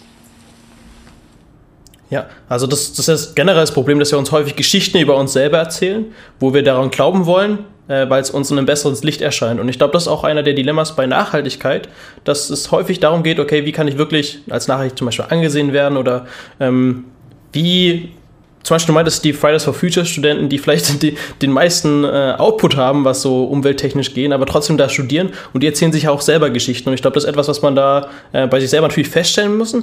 Aber ich habe noch eine Frage extern kannst du diese Person jetzt aus einem spieltheoretischen, spieltheoretischen Blickwinkel, konntest du dem oder gibt es da eine Möglichkeit, dem Studenten auch zu helfen? Ja, sagen wir so, offenbar war das, was ich gemacht habe, ja nicht der richtige Weg. Ähm, ich hätte eigentlich erwartet, dass das der Weg ist, wie es geht, ja? weil er sozusagen ohne Hemmschwelle in so eine Prüfung einmal reinkommt also häufig ist ja so, dass man, indem man überhaupt erstmal sozusagen was aktivieren muss, über eine Hürde drüber springen muss, dass das das eigentlich Schwierige ist. Das habe ich mir genommen, indem ich gesagt habe, jetzt gleich sprechen wir mal drüber und ihm direkt das Feedback gegeben habe, ist alles in Ordnung. Aber das war ja offenbar nicht der richtige Weg. Ja? Äh, mir hat übrigens jemand anders, ähm, hat mir den Hinweis gegeben, das kann daran liegen, dass er sich selbst vor dem Misserfolgserlebnis schützen wollte, in der echten Prüfung auf einmal zu versagen. Also er hat sozusagen das Erfolgserlebnis gehabt, so eine schwierige Riegprüfung hat er jetzt gerade bestanden und aus Angst davor, dass er in den nächsten durchfallen könnte, äh, das wäre sozusagen der Selbstschutz gewesen, der dahinter steht. Ähm, keine Ahnung. Also daher bin ich an der Stelle, glaube ich, echt überfragt, was man da sinnvollerweise machen kann. Äh, übrigens interessanterweise, er ist nicht alleine da gewesen. Es war noch eine andere Studentin mit dabei. Diese andere Studentin war, um es mal vorsichtig auszudrücken, ziemlich schlecht. Sie wusste gar nichts. Der habe ich gesagt, Sie melden sich mal lieber nicht zu der Prüfung an, sondern warten lieber noch ein Semester. Die hat sich aber angemeldet. Und ähm, die ist in die Prüfung reingekommen und hat gesagt, wie Sie ja wissen, weiß ich nicht so irrsinnig viel. Aber es gibt eine Sache, die weiß ich schon. Hätten Sie Lust, dass wir mal darüber reden? Und das haben wir getan. Ja? Also Monopoltheorie war das lustigerweise. Und die kann sich damit tatsächlich ganz gut aus. Ja? Und also das war auch das Einzige, was sie wusste. Das hat sie auch so zugegeben. Aber sie muss ja nur bestehen. Ja? Und sie hat bestanden. Ähm, also ich glaube, das ist eine Sache, das ist wirklich eher von der Persönlichkeit des, des Einzelnen ausgehend. Und da kann man von außen her, glaube ich, gar nicht so irrsinnig viel steuern. Ja? Also ich war danach völlig verblüfft, dass die sich zur Prüfung angemeldet hat und der andere nicht. Aber nun ja, so ist es. Aber klar, also die Frage die hatte einen impliziten Teil, ja, die hatte nämlich einen impliziten äh, Teil, vielleicht habe ich da was falsch gemacht und das kann natürlich sein. Aber wenn, dann weiß ich nicht was. Also ich finde für mich persönlich immer Vorprüfungen sehr praktisch und ähm, nehme dir hier auch immer in Anspruch. Das heißt, ich glaube, es ist sehr komplex, dann sich auch in die andere Person reinzudenken, weil du siehst ja nur aus der spieltheoretischen Sicht jetzt, ist jetzt keine Spieltheorie äh, in dem Fall, weil gibt ja ganz viele Faktoren, die du ja nicht bestimmen kannst. Und in der Spieltheorie, da weißt du ja schon alle Verhaltensmuster von Menschen, wenn ich das richtig verstanden hatte. Und in dem Fall war das halt eher eine reelle Situation, wo dann Einflussfaktoren ganz viele da waren, die du halt nicht weißt und auch nicht wissen kannst. Und ähm, ich glaube, das gleiche gilt auch für Nachhaltigkeit häufig. Also da gibt es ganz viele Faktoren, die vielleicht auch die Leute nicht auf dem Schirm haben. Und äh, die, die Sachen, die aktuell nachhaltig gemacht werden, die haben oder, oder auch das nachhaltige Investments, die Ziele, die da verfolgt werden, ähm, sind nicht immer die effizientesten Wege, würde ich sagen, oder die besten Wege, um das zu machen. Und äh, nochmal als allerletzte, allerletzte Frage, was, was, wären, was wären für dich sinnvolle Anreize, gerade auch um das Thema nachhaltiges Investieren zu fördern? Müsste man da etwas äh, machen, dass es auch den eigenen sozusagen nutzt, dem Investor, der das da macht? Also klar, das ähm, das muss natürlich so sein. Ja. Wir haben jetzt die Sonderheit gehabt, äh, dass wir in den letzten Jahren haben nachhaltige Investments ähm, unglaublich hohe Renditen gebracht die ganze Zeit. Das liegt aber natürlich auch daran, dass das ein, ein Übergang war von einem Nischenthema zu einem Mainstream-Thema. Und das ist klar, wenn man da sozusagen rechtzeitig drin war zu Zeiten der Nische, hat man natürlich gut mitverdient. Das wird auf Dauer sicherlich nicht so bleiben, also das ist ständig überperformt. Ja. Aber es ist natürlich schon so, wenn es dauerhaft unterperformen würde, dann wäre das ein Problem. Also das sollte nicht so sein. Äh, man muss sich aber fragen, warum sollte man es denn machen, wenn es dauerhaft unterperformt? Ja, also warum sollte es dann sinnvoll sein? Und da kann es eigentlich nur eine Erklärung für geben, nämlich in der Tat dann, wenn wir externe Effekte nicht internalisiert haben sollten. Also wenn das so wäre, ja, dann könnte es passieren, dass sozusagen nachhaltige Investments dauerhaft underperformen. Im anderen Fall sollten die genauso risikoadjustiert mitschwimmen wie alle anderen auch. Und das ist eigentlich der Zustand, den wir erreichen müssen. Ja, also das, das halte ich für eine ganz wichtige Sache. Also dieses Internalisieren von externen Effekten, das ist, glaube ich, das, das Allerwichtigste. Und dann, wenn das gegeben ist, brauchen wir keine extra Gesetzgebung oder irgend sowas, die sagt, wir müssen irgendwas Nachhaltiges machen. Ja, das passiert dann ganz automatisch. Das ist einfach mit drin. Ne? Es gibt dann einfach dieses ganz normale ähm, sozusagen Konzert aus allen, die da sind.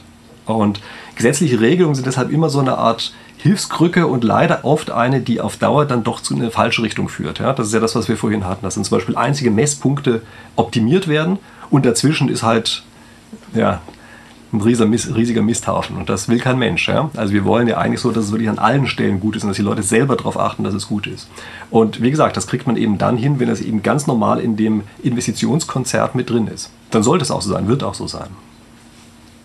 Ja, und ich glaube auch aktuell ist es die Tendenz immer mehr in die Richtung, weil das Thema einfach nicht nur gerade in der Öffentlichkeit steht, gerade Nachhaltigkeit in Bezug auf Environment, also der Umwelt, sondern ähm, ja auch weil zum Beispiel die Konsumer, die kaufen immer mehr nachhaltige Produkte und somit werden, ähm, also das meint es ja, glaube ich, wenn ich das richtig verstanden habe, mit der Internisierung von externen wie hast du es nochmal gesagt? Kannst du es nochmal ganz Internalisierung externer Effekte. Nee, das meine ich damit nicht, sondern damit meine ich eben tatsächlich, dass okay. man sich nicht einfach bereichern kann, indem man die negativen Konsequenzen, die am eigenen Produkt dranhängen, jemand anders unterjubelt. Ja, also ganz oft, wenn wir ah, das Gefühl okay, haben, ja. da verhält sich einer irgendwie falsch, dann ist es eigentlich fast immer eine Situation, wo genau sowas dahinter liegt, ja, wo er irgendwelche Kosten verursacht, aber die irgendwem anders unter den Teppich schiebt. Und das ist immer ein Problem, das ist klar, dann führt das immer zu einer Verzerrung. Immer das, dann, wenn man dafür sorgt, dass das nicht möglich ist, dann hat man eigentlich am Ende äh, sozusagen die Idealwelt. Ja? Und nochmal, die Idealwelt heißt immer, dass die einzelne Kreativität der einzelnen Leute, dass die in die richtige Richtung führt. Und wir können nichts, keine bessere Gesellschaft haben als eine, wo eben alle tatsächlich die ganze Zeit darüber nachdenken, wie kann man denn irgendwas besser machen, sodass wir danach besser leben. Ja, das ist das Wichtige, da muss die Kreativität des Einzelnen anspringen. Und dafür müssen eben die Rahmenbedingungen stimmen. Ja? Und es darf nicht so sein, dass Politiker darüber befinden, was jetzt gut ist oder schlecht. Denn die haben ganz andere Anreize. Das ist eine Sache, die haben wir hier heute ausgelassen in dem Gespräch, aber das ist natürlich nochmal ein ganz anderes Thema, dass die Politiker eben alles andere als sozusagen der wohlmeinende Diktator sind, sondern das sind welche, die natürlich immer eine eigene Agenda verfolgen. Und das muss keineswegs deckungsgleich sein zu dem, was die Leute wollen. Ja, absolut. Dann vielen Dank. Ja, spannendes Thema über das Thema Anreize und äh, ich halte das Thema Spieltheorie für sehr relevant für mich als Unternehmensgründer, aber auch von der Psychologie her, weil es ja darum geht, wie, wie Menschen sich verhalten. Und äh, dir vielen Dank für das Interview und dann hoffentlich bis zum nächsten Mal. War. Du noch eine Frage? Ähm, ich habe mir ganz viele Podcast-Folgen auch noch bei dir bei Spotify angehört und finde das echt super. Also da kann ich die Zuschauer erstmal hinsetzen, hinsenden, aber wo könnte ich die Leute denn noch finden? Auf welchen Social-Media-Plattformen und wenn sie deinen Content anschauen, anhören wollen und anschauen wollen? Na, ich glaube, das Beste ist immer auf YouTube. Da mache ich jede Woche mindestens ein Video ähm, zu allen möglichen Themen dieser Art. Also greife halt die ganze Zeit irgendwelche schlauen spieltheoretischen Fragen auf oder häufig irgendwelche aktuellen Dinge. Also weiß ich, wie war die Rationalität des Giftanschlags Gift, äh, auf irgendwelche russischen Oppositionellen oder sowas. Ja? Ähm, also jede Menge verschiedene Themen greife ich da auf. Und ähm, ansonsten äh, wissen die wenigsten, aber komischerweise mache ich auch was auf TikTok. Äh, und da mache ich auch eher so psychologische Fragestellungen. Ja? Also versuche ich mal so in einer Minute irgendein sozusagen strategisches oder psychologisches Problem zu erklären. Also ich denke, YouTube als Platz 1 und für den Fall, dass jemand auf TikTok ist, dann auch gerne da. Ansonsten auf Instagram bin ich zwar auch, aber da habe ich wesentlich weniger Follower. Okay, super. Dann dir vielen Dank und äh, bis zum nächsten Mal oder bis bald. Ja, ich danke dir. War ein cooles Gespräch.